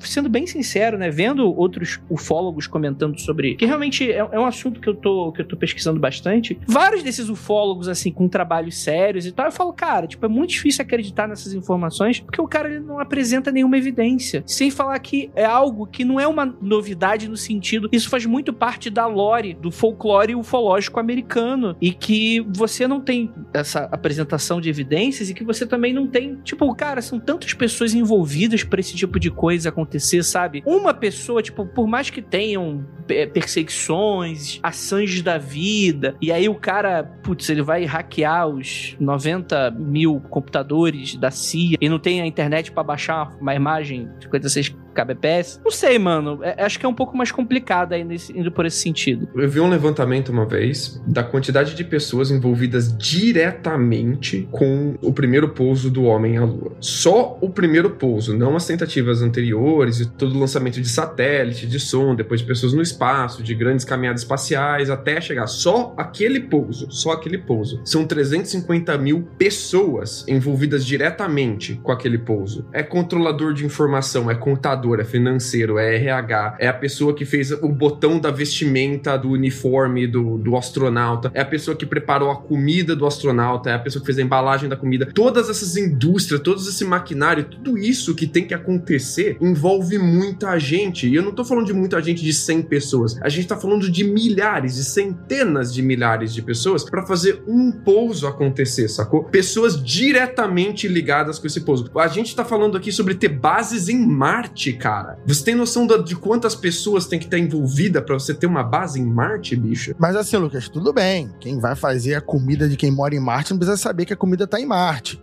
Né? Mas eu entendi seu exemplo, né? Alguém tem que saber de alguma, alguma hora fica estranho, né, Rafael? Alguma hora você começa a perguntar o que tá acontecendo, né, cara? Não, mas o que que é? Aí, aí como é que vai pra justificar isso? Não, porque aí começa. Ah, não, porque tem o Black Money, que tem, tipo assim, tem o. Tem três vezes o PIB dos Estados Unidos escondido e. e né, tipo. é, Essa a gente já falou aqui já. é. Aparentemente, o orçamento negro, entre aspas, que o Pentágono chegou a admitir, e se o Pentágono admitiu essa quantia, provavelmente tem muito mais, é de 22 milhões. E 22 milhões, apesar de ser um dinheiro absurdo pra pessoas como eu e vocês, é um dinheiro nada pro orçamento de defesa americano. Calma aí, 22 milhões você tá de erro. da, da pesquisa, né? Do, É. do UFO, né? Isso, é, é Não, margem de eu erro. tava falando do orçamento negro. Aquele de 7 trilhões, Lucas, que a gente falou outra vez. Que a gente falou que era, que era a pesquisa toda de não sei de quantas 70, né? décadas.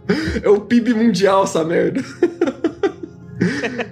Tudo bem que alguém pode falar assim, o ouvinte pode estar falando assim, porra, Jacaúna. Mas se eles construíram a base em Marte, eles construíram com aquela tecnologia das pirâmides, porra. É tudo a varinha mágica que constrói tudo. Três caras constroem tudo. Eu vou falar, aí, porra, porra, beleza. Vai levar trator, draga, escavadeira. Aí a varinha mágica tu constrói sozinho. Tá? Mas se tu vai construir uma base, agora tu pensa, se tu acha que tem uma, uma tecnologia da varinha mágica que constrói tudo, se vai construir uma base gigante, tem que ter um motivo pra ter, né? Tem que ter gente nessa base gigante, né? Então, continua tendo ter muito funcionário lá dentro.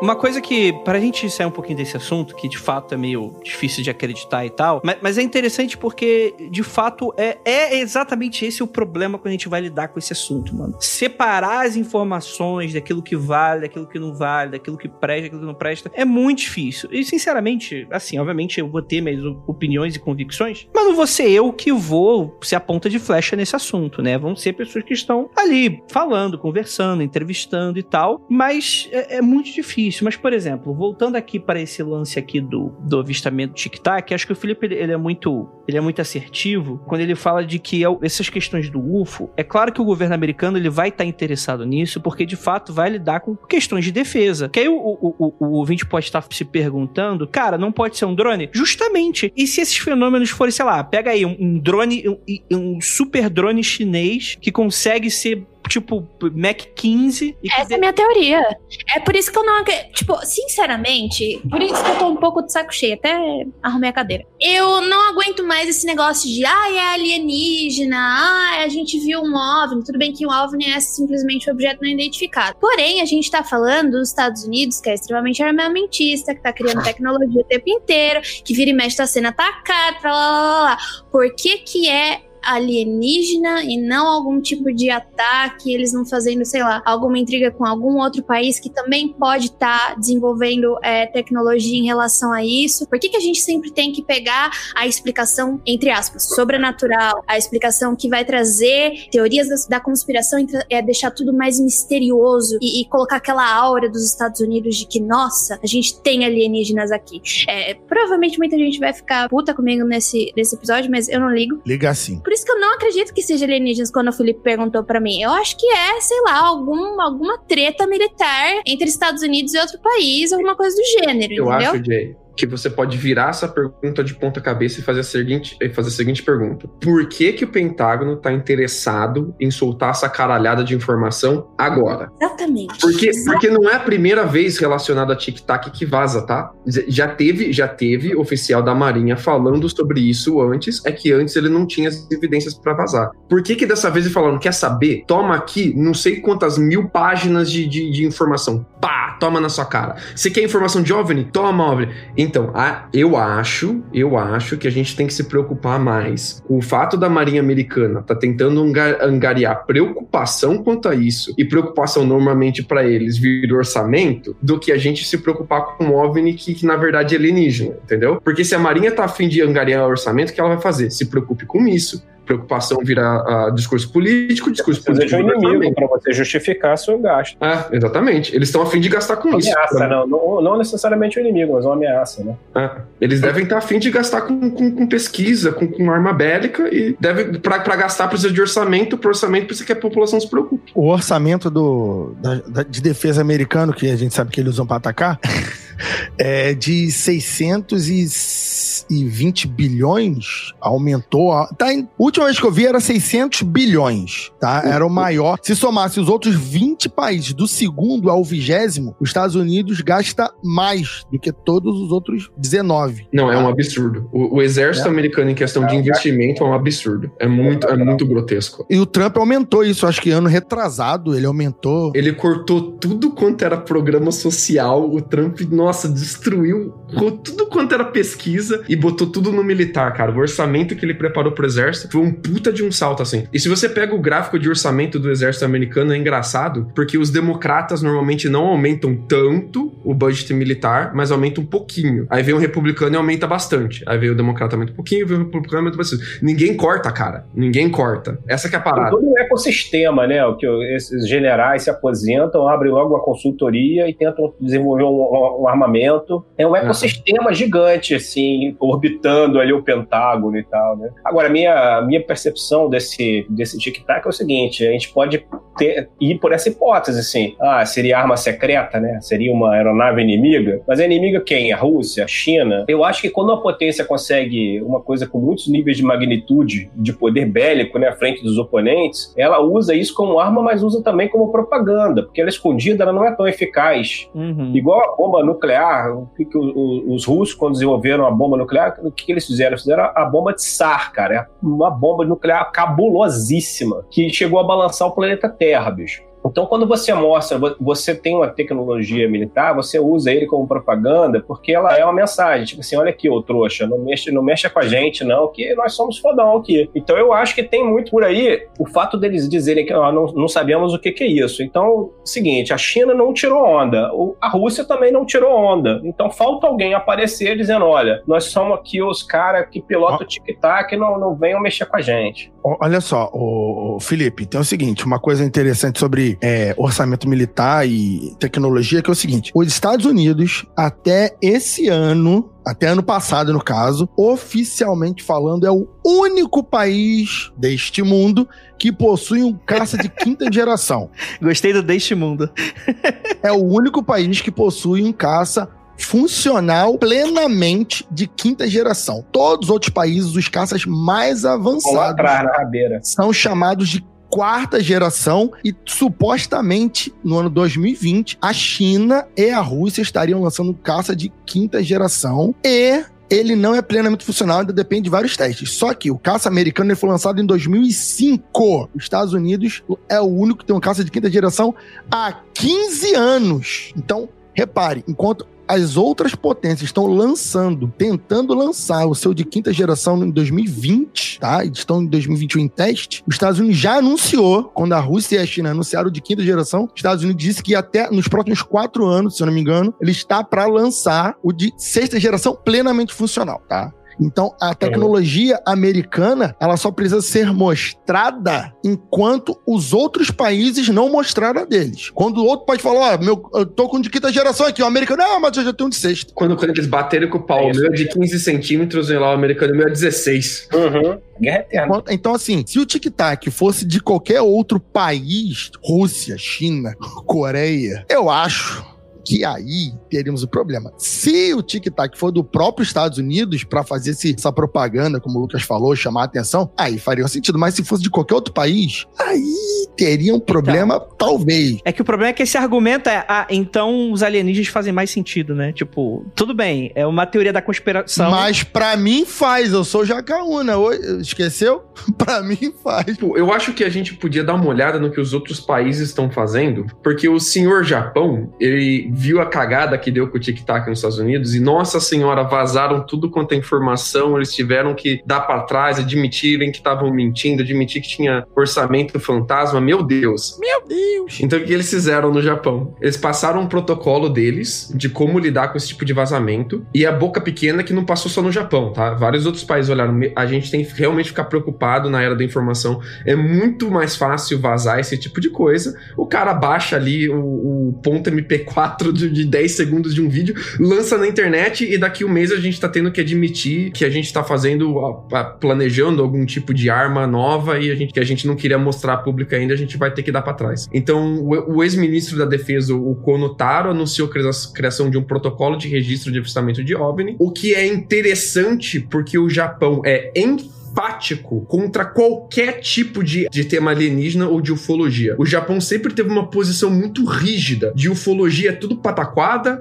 e alien é tudo conversa mole, essa, isso daí é coisa de maluco e de muito de ridicularizar e de falar, não, isso daí é tudo invenção de todo mundo. E essa é a primeira vez que a gente tem do Japão, de forma pública, falando na existência de objetos voadores não identificados. E falando de, olha, vai que a gente encontre um, é bom a gente ter um protocolo para saber o que fazer, né? Então já é uma mudança de postura dos outros países, o que é interessante. Não existe, mas se por acaso eu achar, tem aqui, né, o protocolo. A gente teve no ano passado, no finalzinho do ano passado, lá para novembro, né? O nosso. O nosso não, né? O ex-presidente dos Estados Unidos. o ex-presidente dos Estados Unidos, Barack Obama, disse que não podia falar de OVNIs. Que, ao meu ver, é mais tipo, ele não pode falar de um monte de coisa, né? Então.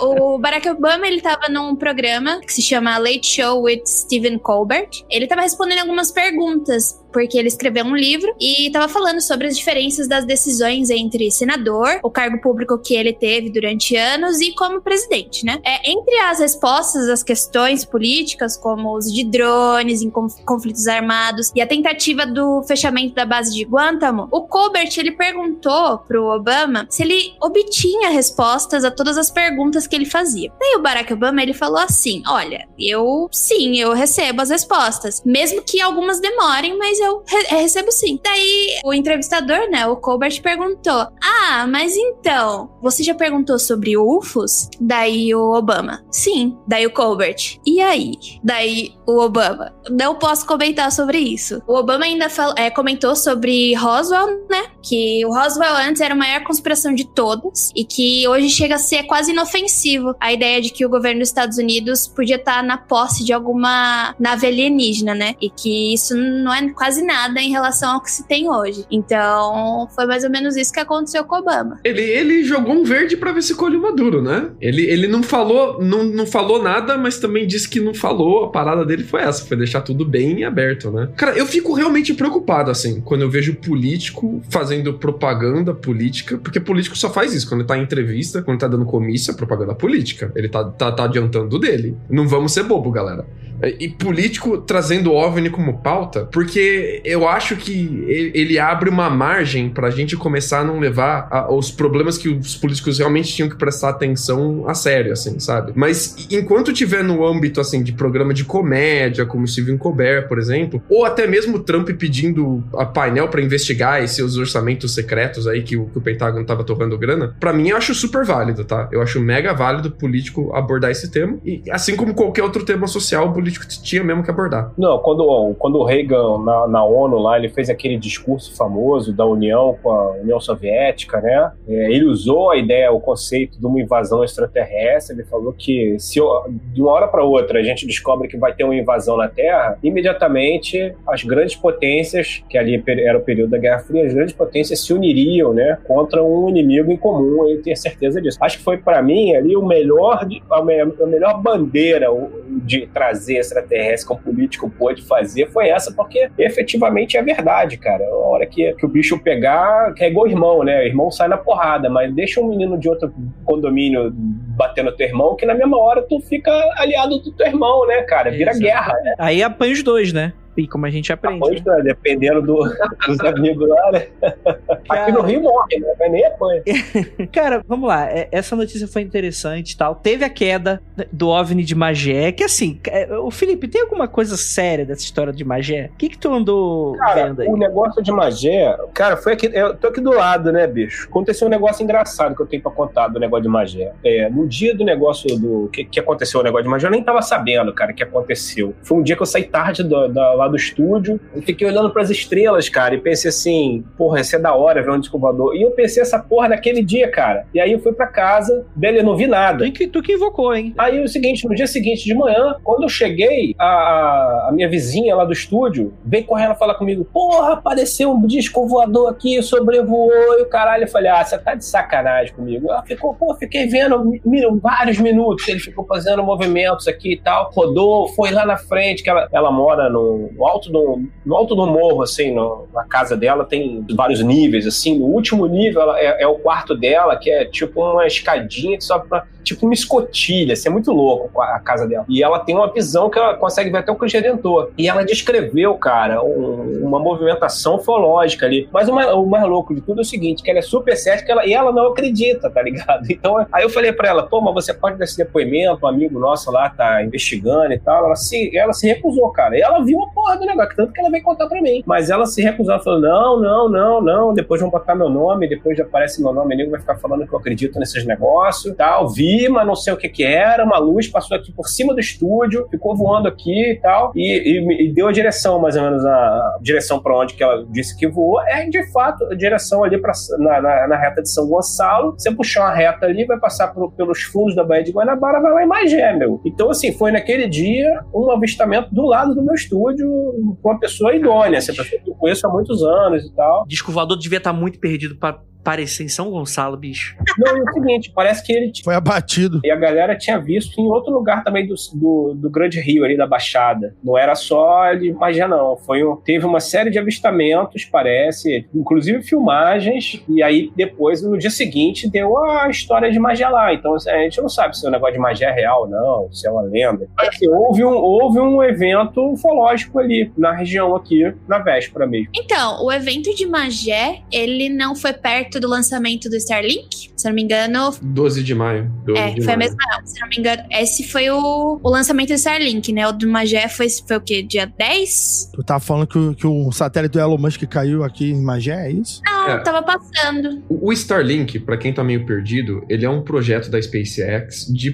colocar uma porrada de satélite em círculo, em fileirinha, assim, um atrás do outro. É bonitinho. Trenzinho, trenzinho. É trenzinho de satélite rodando no ar. Com o objetivo de acabar com a astronomia mundial. Também. O, o objetivo deles é baratear a internet de longa distância ah, e colocar vários satélites para tornar cada vez a internet mais barata. Cada satélite que eles lançam, a estrutura de internet fica mais barata. Só que ao mesmo tempo, quanto mais satélite eles lançam, mais eles de- destroem a nossa capacidade de observação astronômica. E a galera que faz pesquisa de astronomia fica muito puta porque eles já não estão conseguindo mais remover o efeito que o Starlink dá nas observações e estão cagando todos os dados que eles estão coletando, né? Mas a parada é que assim, não é exatamente o dia de lançamento de Starlink, tá? Então pode ser possível que seja confundido? Pode. Mas o, o vídeo que eu vi da galera, que a galera de Magé gravou, não parece ser Starlink. Eles estavam vendo uma luz que oscilava de potência de cor, variando entre o branco e o vermelho. No vídeo que eu vi, que era da galera de Magé mesmo, filmando com o celular, apontando o celular pra cima. Era vermelha a luz, ela não era, não, não oscilava tanto, mas era vermelha. E ela não fazia aquela trilha bonitinha do Starlink indo em uma direção só. Porque o Starlink não muda de direção, né? No vídeo que a galera gravou, o objeto mudava de direção. E isso, isso que me deixou um pouco estarrecido, assim. Então não, não tô falando que é Alien, tá? Mas eu tô falando que a galera acho que realmente viu um objeto luminoso no ar. O que que era esse objeto que é a grande questão, né? Eu acho que o interessante de Magé é que foi um caso ufológico que ele foi tão grande na internet quanto ele foi em Magé, ou talvez até maior. Que a galera se reuniu em volta disso muito rápido na internet, criou tipo uma comunidade de pessoas de fora do Rio de Janeiro tentando entender o que estava acontecendo em Magé. Era quase como se fosse um ARG, né? Isso, você tem parente em Magé, liga pro teu parente, manda teu parente ir lá, manda teu parente lá tentar filmar, manda teu primo, manda o teu amigo, manda o seu chefe, geral tentando se conectar com a galera de Magé pra tentar vivenciar vivenciar a longa distância o evento ao vivo. E isso foi maneiro, cara. Porque, tipo assim, é, foi pela primeira vez que eu vi a potência da internet sendo usada, não pra galera de que tá vivenciando o evento fazer o broadcasting pra fora, mas pra galera que tá fora tentar viver o evento ali. Uma parada muito interessante. eu Tava abrindo ali a janela, não sei se vocês comentaram. Que o tal OVNI, supostamente, ele, onde ele caiu. Onde ele caiu? Onde ele caiu? Ele caiu no território militar. Ninguém podia entrar. Dentro da ESA, né? Da ESA, É, não, da, da fábrica de arma. Em Bel, né? em Bel. Ninguém podia entrar, ninguém podia entrar, então a galera se reunia só em torno do lugar, porque o local onde tinham barulhos, onde ocorreram, onde ocorreu suposta queda, era a Embel, que é uma fábrica de armas, e fábrica de arma protegida, aquela coisa toda. Então, gerou ainda mais esse, esse burburinho, né? O pessoal Eu- da cidade lá conta que foi uma explosão absurda. foi, foi um grande barulho, teve vários barulhos, não só um, mas vários barulhos. O vídeo da suposta queda do OVNI foi parar no G1, cara. Os caras colocaram o vídeo no G1 dizendo: olha, o o OVNI deixou de ser avistado, ficou um tempo sem ter sido avistado, e de repente a galera viu uma mega explosão nessa área aqui, e a galera supõe que essa explosão representa o OVNI que teria sido abatido e caído. A suposição é essa, né? Os céticos do rolê, eles afirmam que é comum, né, em uma fábrica de armas você ter certos níveis de explosão, né? Mas o pessoal foi falou que foi algo além do que eles estavam acostumados e tal, só que Tem uma pedreira ali perto também, né? Esse- Não é o horário de explosão na pedreira, também não era o horário de TED. Sim, Mas, re- mas reparem, mas reparem, tanto se fosse explosão da fábrica, costume testando coisa, ou da pedreira, a população local já tá acostumada. A pedreira não abriu ontem e a fábrica não começou a dar, dar- dar tiro pro alto também dois dias atrás. Mas sabe, sabe qual é o problema de- de- desse argumento? Eu também pensei isso, Rafael. Mas um dos problemas é que quando a galera tava maluca, sedenta, tentando se conectar com Magé, quero mais, quero saber mais, a galera de Magé começou a filmar qualquer coisa que tava no céu e mandar. Olha, vi mais, uma, vi mais uma luz, vi mais um objeto, vi mais isso, vi mais aquilo.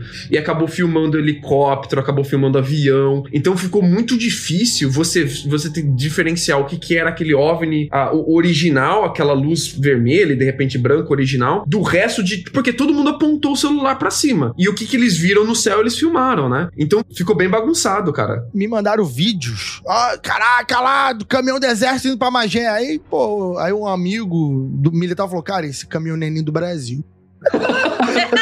Falou, isso aqui não é nem, essa foto é nem no Brasil, mano. Esse tipo de caminhão não é usado O assim. pessoal tal, isso aqui. mostrou aquele, aquele flight radar, né? O, do, do- da data ali em Magé, e tem as aeronaves que com prefixo internacional voando ali, né? Isso é que é bem estranho também, cara. É, aconteceu coisas, coisas estranhas, coisas incomuns. E foi interessantinho, porque foi um caso ufológico aqui. Cara, eu não fui lá com um amigo, porque tava ali no iníciozão da pandemia, aquele negócio todo ali, mas faltou, ó, faltou um pouquinho. Meu, eu e meu amigo Slit lá, porque ele falou, pô, acho que eu tenho um trabalho lá naquela área, vamos pra lá. Eu falei, já é. No dia seguinte, acabou que cancelaram o trabalho dele. Ele falou, ah, deixa quieto essa porra aí e tal. E Eu fui logo depois lá, cara, que eu tinha que fazer vistoria no meu carro, e só, o único lugar que eu consegui foi lá em Magé. que conveniente, hein? Pois é, aí eu acabei fazendo um monte de pergunta lá e tal, banquei o chato lá com as pessoas. Mas assim, o pessoal, re- realmente, que eu- as pessoas que eu conversei só comentavam realmente da explosão, que ouviram uma explosão absurda mesmo, ninguém sabe o que que era e tal. Mas a galera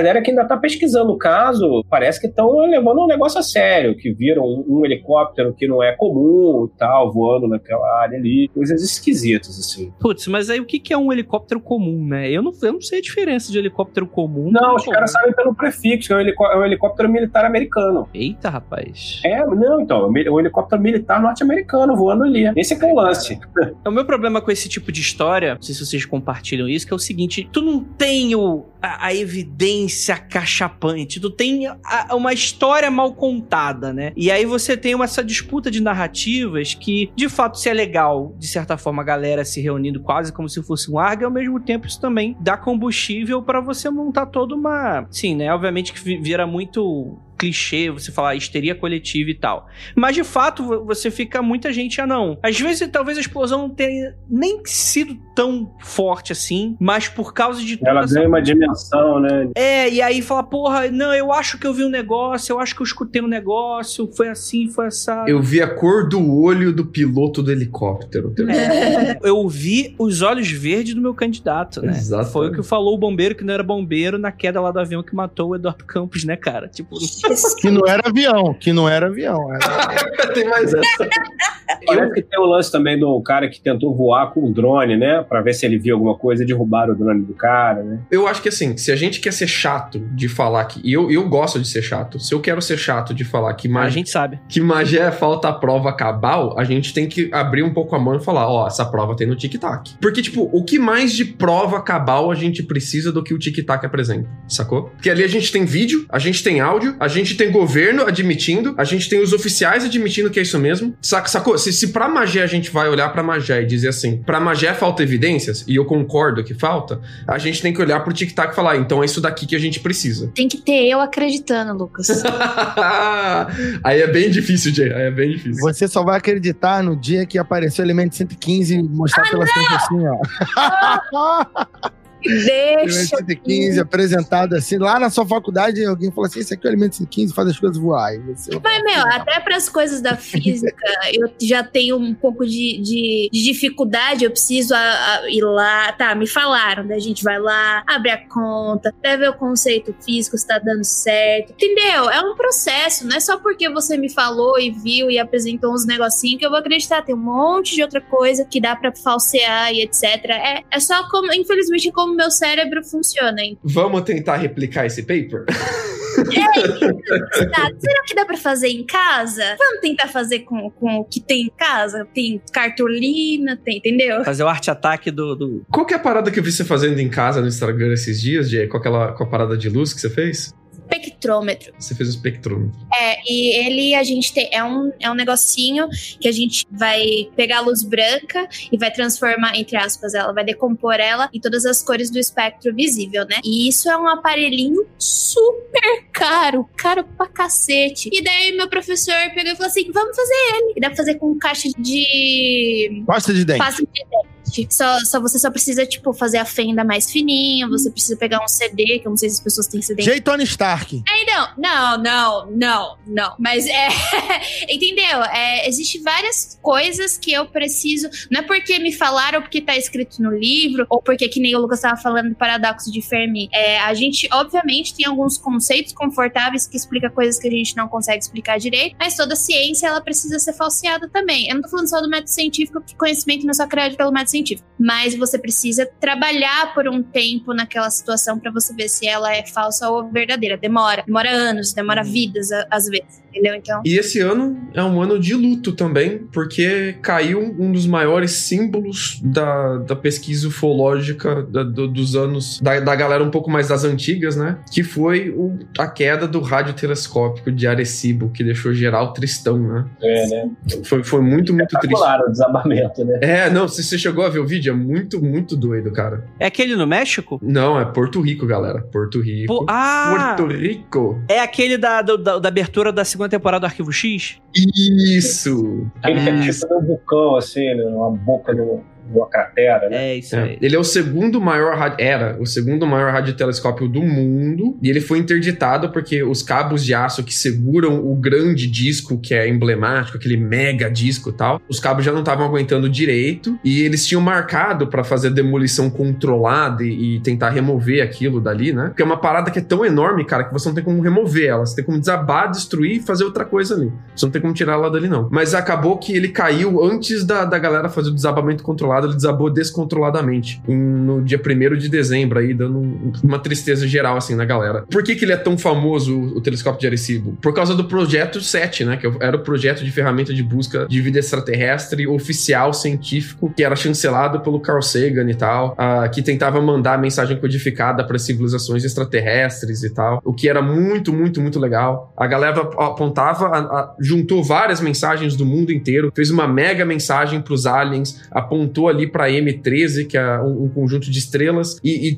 mandou a mensagem da Terra, tipo ursinhos carinhosos mandando arco-íris do, do símbolo do peito deles. Vai, humanidade! E mandou a mensagem da humanidade pra M13. Foi mega comovente e tal. E a galera ainda usava bastante o Arecibo pra. Usava até acho que no comecinho dos anos 2000 a- ali pra fazer pesquisa de, de varrer o céu pra ver se a gente encontra qualquer coisa que se assemelhe à evidência de existência de vida inteligente fora da Terra. Então, pra galera que gostava de uma ufologia mais científica, o telescópio de Arecibo era um mega símbolo assim, e com ele parece que desabou toda uma era. Porque ele caiu, cara. Os cabos não foram dados manutenção e caiu e quebrou e é isso. A ciência tá quebrada no mundo inteiro, essa é a verdade, rapaz. Não é só no Brasil, não. Dá aquele sentimento da ufologia ter ido à ruína, sabe? Da, da ufologia tá, tá enferrujando e desabando aos poucos, como se fosse uma casa velha, sabe? É é esse o sentimento que o desabamento de Arecibo passou pra todo mundo, assim. Pô, mas triste, também, cara. né, ô, ô, Lucas, com tanto dinheiro aí no, no orçamento oculto, é isso mesmo, o- né? O orçamento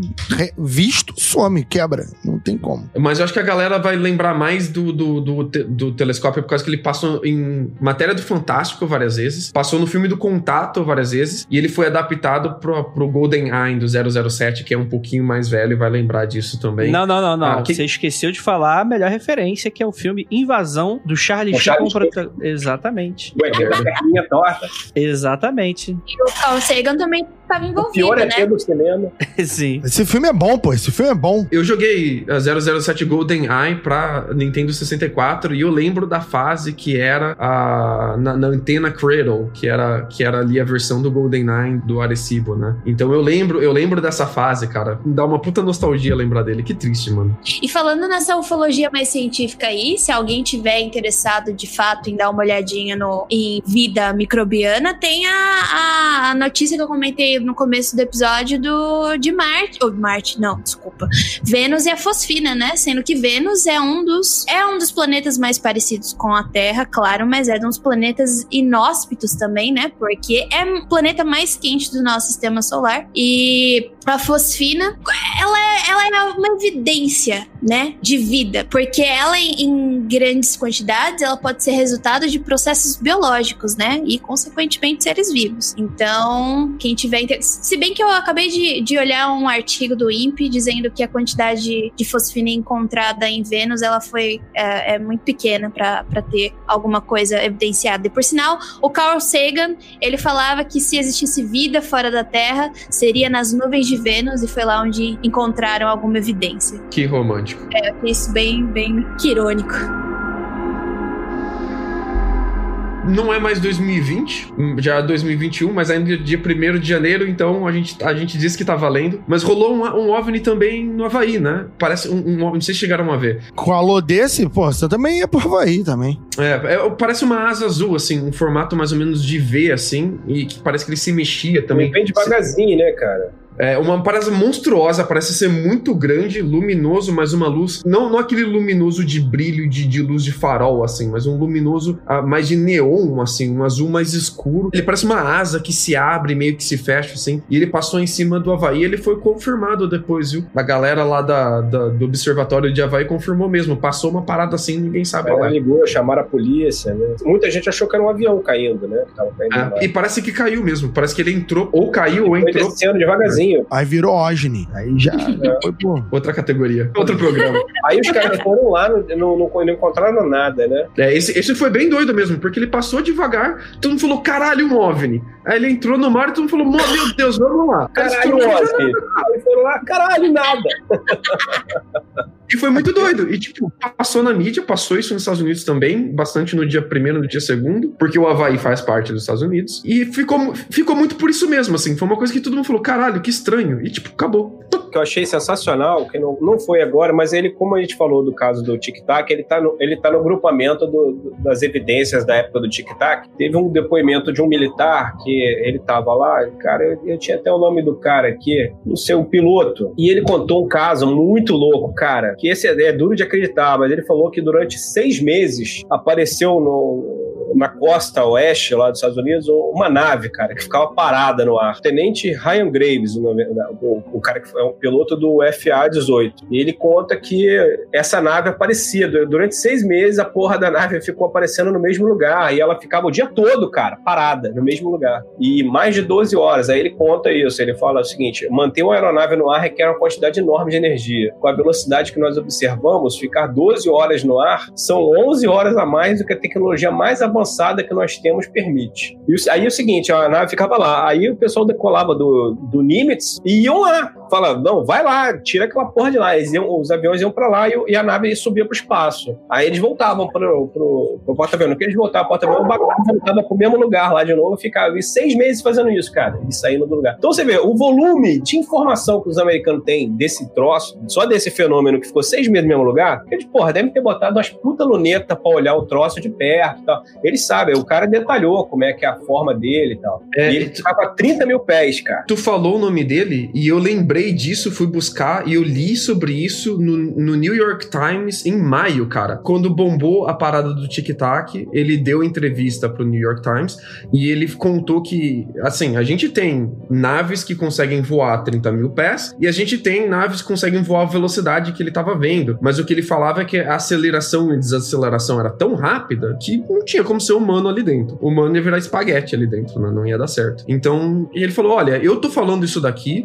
meus amigos vão ficar tudo depois me zoando, eu vou ser desacreditado, mas todos eles viram também, e de geral tem uma história dessa dentro da marinha diferente, que viu em algum lugar diferente, é que a gente não conta pra depois não virar chacota mesmo. Seis meses é foda, né? Cara, meio ano, cara, nave no mesmo lugar, meu irmão. Pô, você imaginar que a tecnologia de ponta do planeta, né, que provavelmente vem do sistema de defesa americano, não dá conta de, de investigar o que é, né, caso seja real. É para você chegar para aquele teu amigo, ouvinte, que fala assim, ah, mas depois que inventaram câmera fotográfica, não, não se tem mais relato ufológico, e falar para ele, tem, tem pra caramba, 2020 tava cheio, é que você só tem acesso aos, aos assuntos do seu interesse, assim como todo mundo. Eu me fecho na minha bolha no Twitter, eu me fecho na minha bolha de amigos, e a gente tem nossos assuntos e nossos interesses em comum, e só chega a mim as coisas são do meu interesse. É muito difícil chegar algo que é fora do meu interesse para mim. Tem que ser algo grandioso da mídia internacional, como é o tic-tac, para quebrar esse estigma de não chegar as coisas fora do seu interesse. Então não é que não existe, é que você não tá olhando para isso, cara. Isso é interessante que isso não aconteceu em 2020, né? Mas teve lá para 2003, 2014 também uns lances muito esquisitos esquisitos no Acre, né? Em uma população de aldeia indígena que começou a sofrer uma série de ataques, que lembra muito o caso do Operação Prato, né? Lembra muito. E os índios estavam sendo atacados pela parada, né? Eles denunciaram, só que. Por que, que é notícia de 2020? Porque a Polícia Federal só foi lá em 2020. Demorou seis anos pra, pra ir lá e coletar, coletar os depoimentos e tal. E, tipo assim, ataque clássico de. Enfim, do que a gente tá acostumado no folclore alienígena, né? Do, do laser, né? E aí a pessoa sofre uma série de. Moleque perdeu o bebê, né, cara?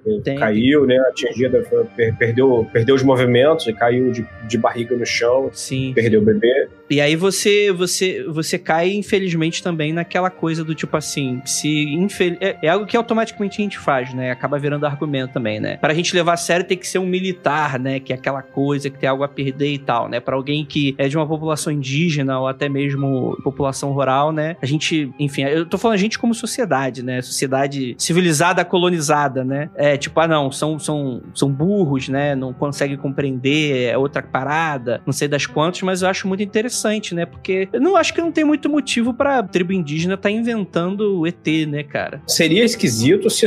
Eu, eu acho que seria um indício de que o fenômeno UFO é puramente é, um mito moderno se ele só acontecesse na nossa cultura. Eu, eu, é justamente o fato do, do fenômeno UFO ser transcultural na Terra é que torna ele, para mim, uma dimensão para além da questão. É, tem essa questão do, do, do folclore e tal, da, da, dessa coisa midiática, mas eu acho que ele transcende, entendeu? Eu acho que uh, já estava aqui há muitos e muitos anos atrás e continua, e eu também não acho que vá assim, igual uh, o Nick Pope agora falou que agora vem novas revelações, ele tem certeza que tudo vai mudar, mas cara, esse cara tá falando isso há 30 anos. Não sei se, se é isso não, entendeu? Acho que o fenômeno ele é meio que endêmico. O que acontece é que as pessoas estão acostumadas a um negócio hollywoodiano, um negócio espetacular. E o que a pesquisa ufológica é, é de verdade, ela é chata chata, cara. Ela é você investigar, você tem que conversar com o testemunho, tem que ficar ligando, enchendo o saco das pessoas, ficar apurreando a mulher, para a mulher poder falar, para gravar o depoimento. A, a pesquisa falou, os ufólogos de verdade, eles estão entrando em extinção. O que tá ficando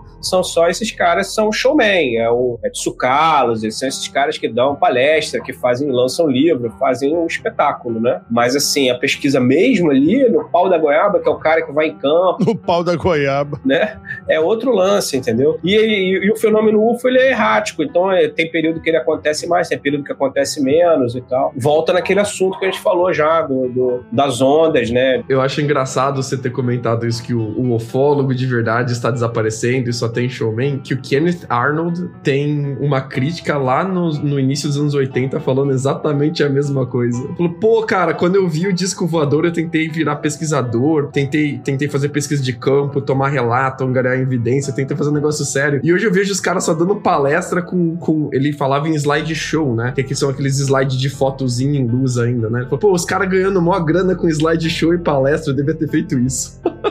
É, desestimula, né? Uma pesquisa séria relacionada a isso. Não que seja problema ganhar dinheiro, né? Mas tá claro que quando você tem essa situação super mercantilizada, aquela nova grande evidência meio esquisita começa a aparecer, né? E começa a inundar. Parece que formou uma opinião e eles só querem agora simplesmente informações que corroborem aquela opinião já formada e eles Sim. ficam ali só Mas... pedindo, demandando aquele negócio. Então, é, se você tem uma demanda de, de, de, de uma demanda comercial qualquer, alguém vai atender, alguém vai ganhar esse dinheiro. Hoje é o history, né?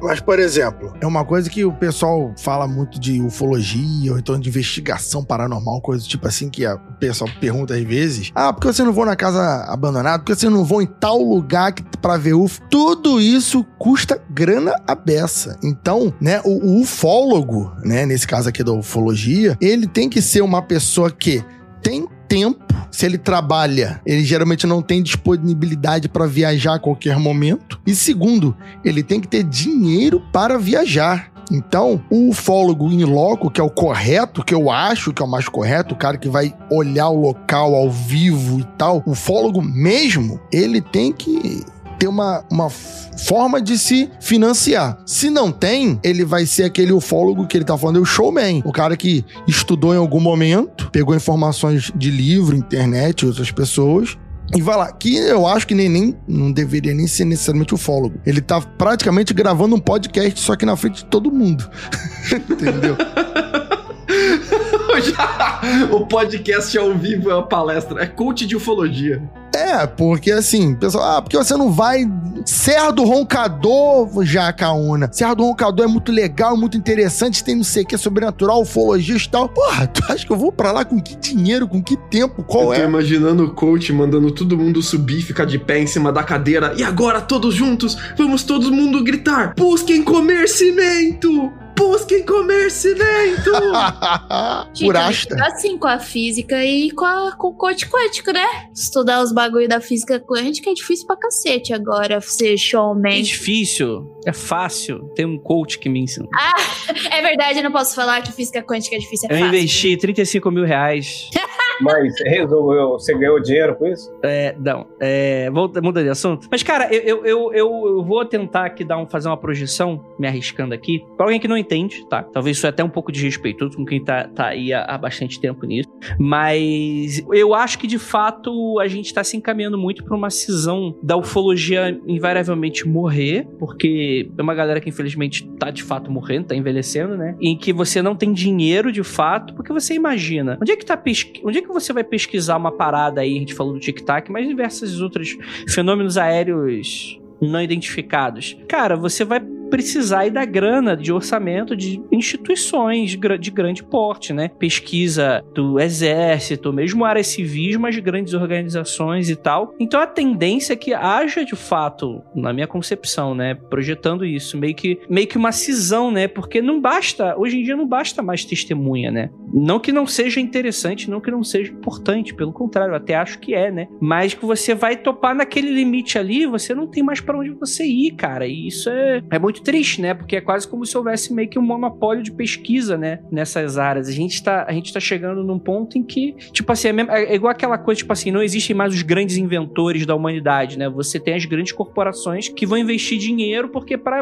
avançar um pouquinho mais, você precisa de hoje milhões, bilhões de dólares para alguma coisa, né? E eu, eu acho que a ufologia tende a acabar nesse sentido para nascer uma outra coisa, né? Você vê que aquele Bigelow lá, aquele milionário, sei lá se o cara é bilionário, é milionário, sei que milionário eu sei que ele é, tenho certeza absoluta. Ele botou o, o Jacques Vallée na equipe dele e montou uma equipe é, paralela e é, e é totalmente e é desvinculada do governo. Ele tá fazendo. Todo mundo que aparece com uma amostra de evidência de nave e tal, e o cara vem querendo comprar, mas vem firme mesmo. Eles vieram em cima do Edson e ele, ele, ele tá procurando pedaço de nave para tudo quanto é lado, cara. A gente sempre acaba falando. O cara não tá gastando um pouco, não. É todo episódio de ufologia a gente acaba voltando no Bigelow. E, e eu acho que se alguma co coisa bombástica de ufologia vai vir no futuro, vai ser do Bigelow. Eu acho que a gente vai entrar na era corporativa da ufologia, uma era que a gente não tem ainda onde as empresas vão pagar por, por evidência, pagar por pesquisa, pagar por patente. Quando descobrirem como, como fazer dinheiro com ufologia que não seja showman, vendendo entretenimento, vai, vai realmente começar uma era corporativa da ufologia. Minha aposta no, na galera do Bigelow. E aí você tocou num ponto interessantíssimo que eu não tinha me ligado, Lucas. Porque aí existe. Porque qual é a parada? Porque se você tem a porra de um empresário querendo patentear, vamos dizer assim,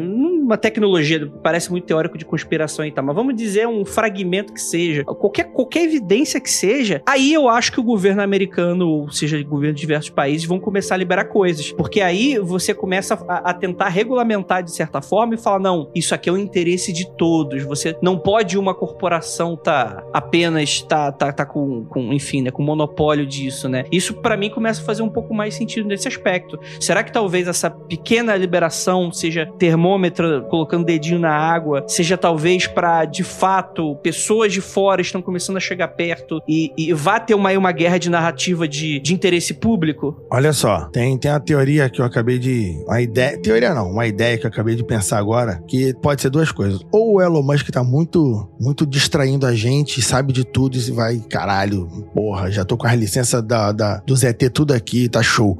Ou o dia que o governo americano falar assim, a gente já tem um montão de base na, na em Marte, ele vai ficar puto pra caralho. caralho. tá perdendo um tempo, né? Porra, tô perdendo meu... Tudo bem que ele tá o homem mais rico do mundo, né? Mas ele vai falar, caralho, tô aqui, caralho, achando que eu tô desbravando o universo e, porra, agora vou ter que ir pra outro planeta porque você já tem gente. Eu, eu torço pra segunda, porque ele tem mais que se ferrar mesmo. É muito bom ser o cara mais rico do mundo, né, velho? A sua brincadeira é desbravar Marte. É, né? Assim, ele não vai ficar putão, né? Ele ganha muito dinheiro. Mas se, se a, o lance dele é ser o primeiro a chegar, ele vai ficar bem chateado. Você imagina você, porra, tirando uma onda, caralho, inventei um foguete que pousa sozinho. Aí o cara fala, porra, a gente tem uma nave que muda a dimensão e sai lá em Marte em 5 segundos. Porra, maluco!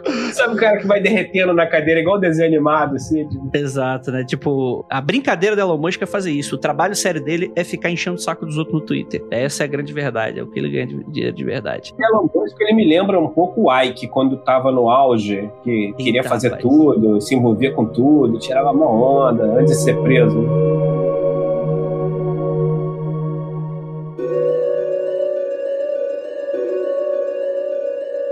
Gente encerrar esse episódio, gostaria apenas de dar uma última informação. Existem rumores que o pessoal tá comentando aí que Varginha completa 25 anos em 2021. Ó, oh, é um sinal, hein, Andrei? Não, não, não.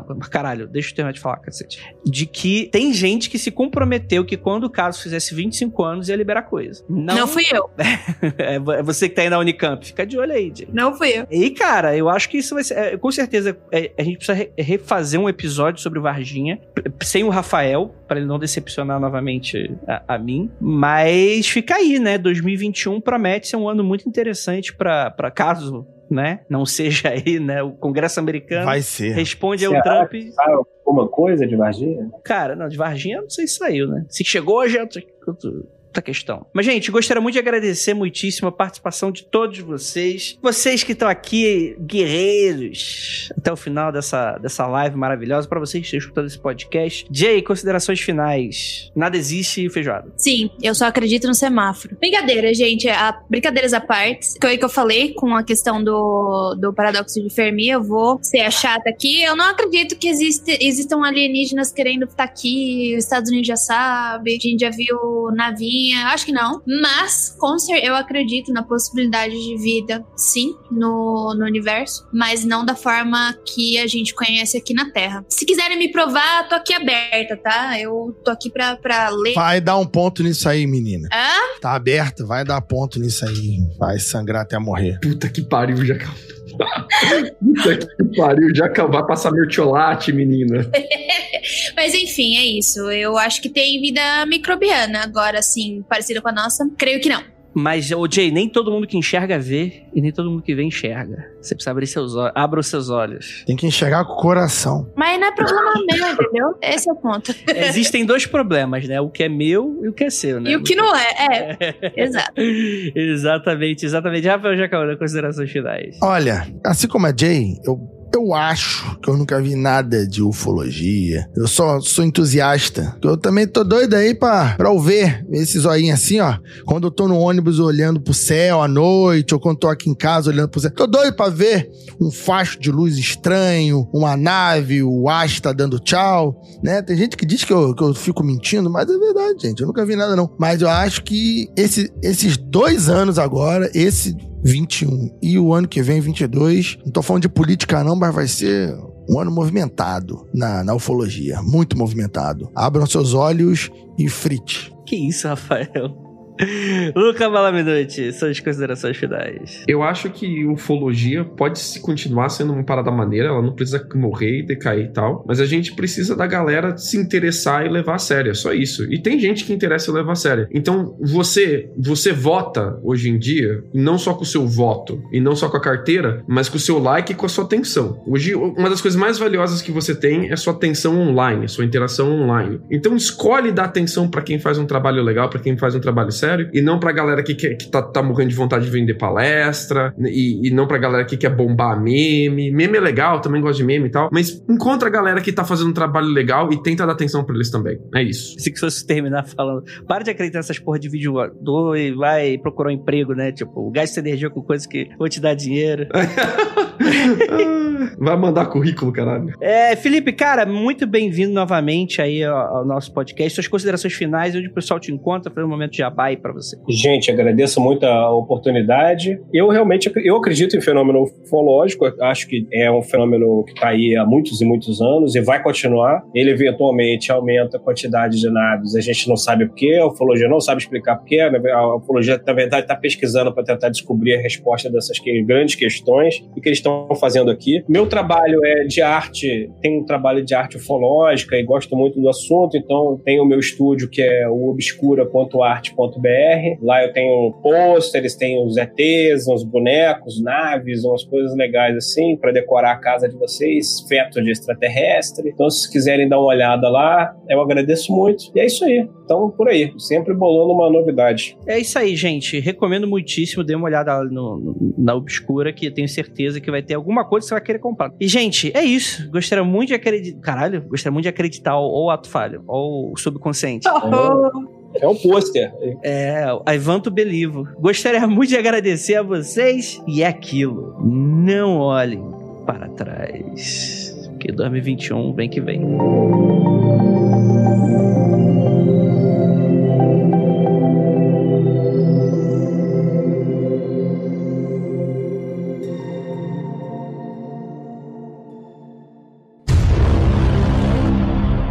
Sempre, sempre que o André faz esse tipo de abertura, eu fico imaginando, tipo aqueles documentários do, Disco, do Discovery, do History, que tu vê ele todinho, chegando no final, não descobre porra nenhuma e tudo tá igual. Mas esse é, essa é a alma do negócio. E aquele do, do rancho, Skinwalker, que tudo o cara fala e dá uma batidão, assim, tipo num tambor, assim. Pá, aí um é bom demais, né? Assim. Mostra a cara dele assim. Tá! Termina com pá. E não, então pode ser que esteja nos observando. Pá. Tudo assim, eu vou comer uma pizza. É isso aí mesmo, bicho. Cara, esse documento. Enfim. porra, enche o saco o negócio, cara. Do, do Fantástico? O- Não, do coach de masculinidade. Peraí. Ai, Ah, não. não. Pensei que tava falando do- Não, do- da garota que gastou né? 35 mil no curso.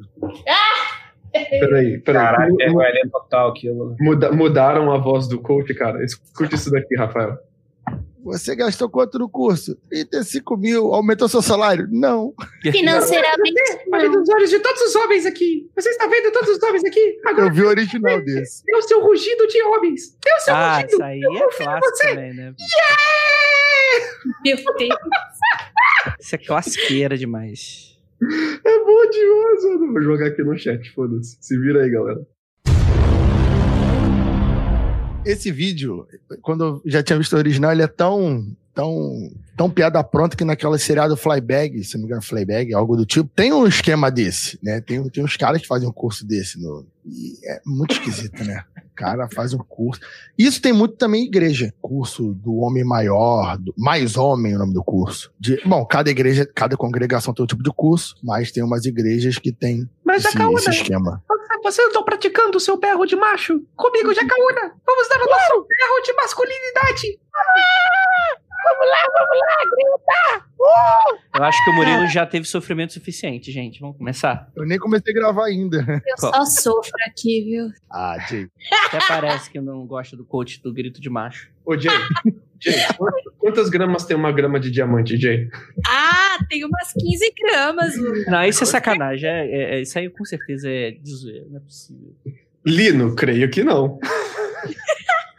Vamos lá então. Você confia muito nas pessoas. Rafael, já colocou pra gravar aí, seu Sim, senhor. chumbrega? É... Beleza, vou começar aqui então. mundofreak.com.br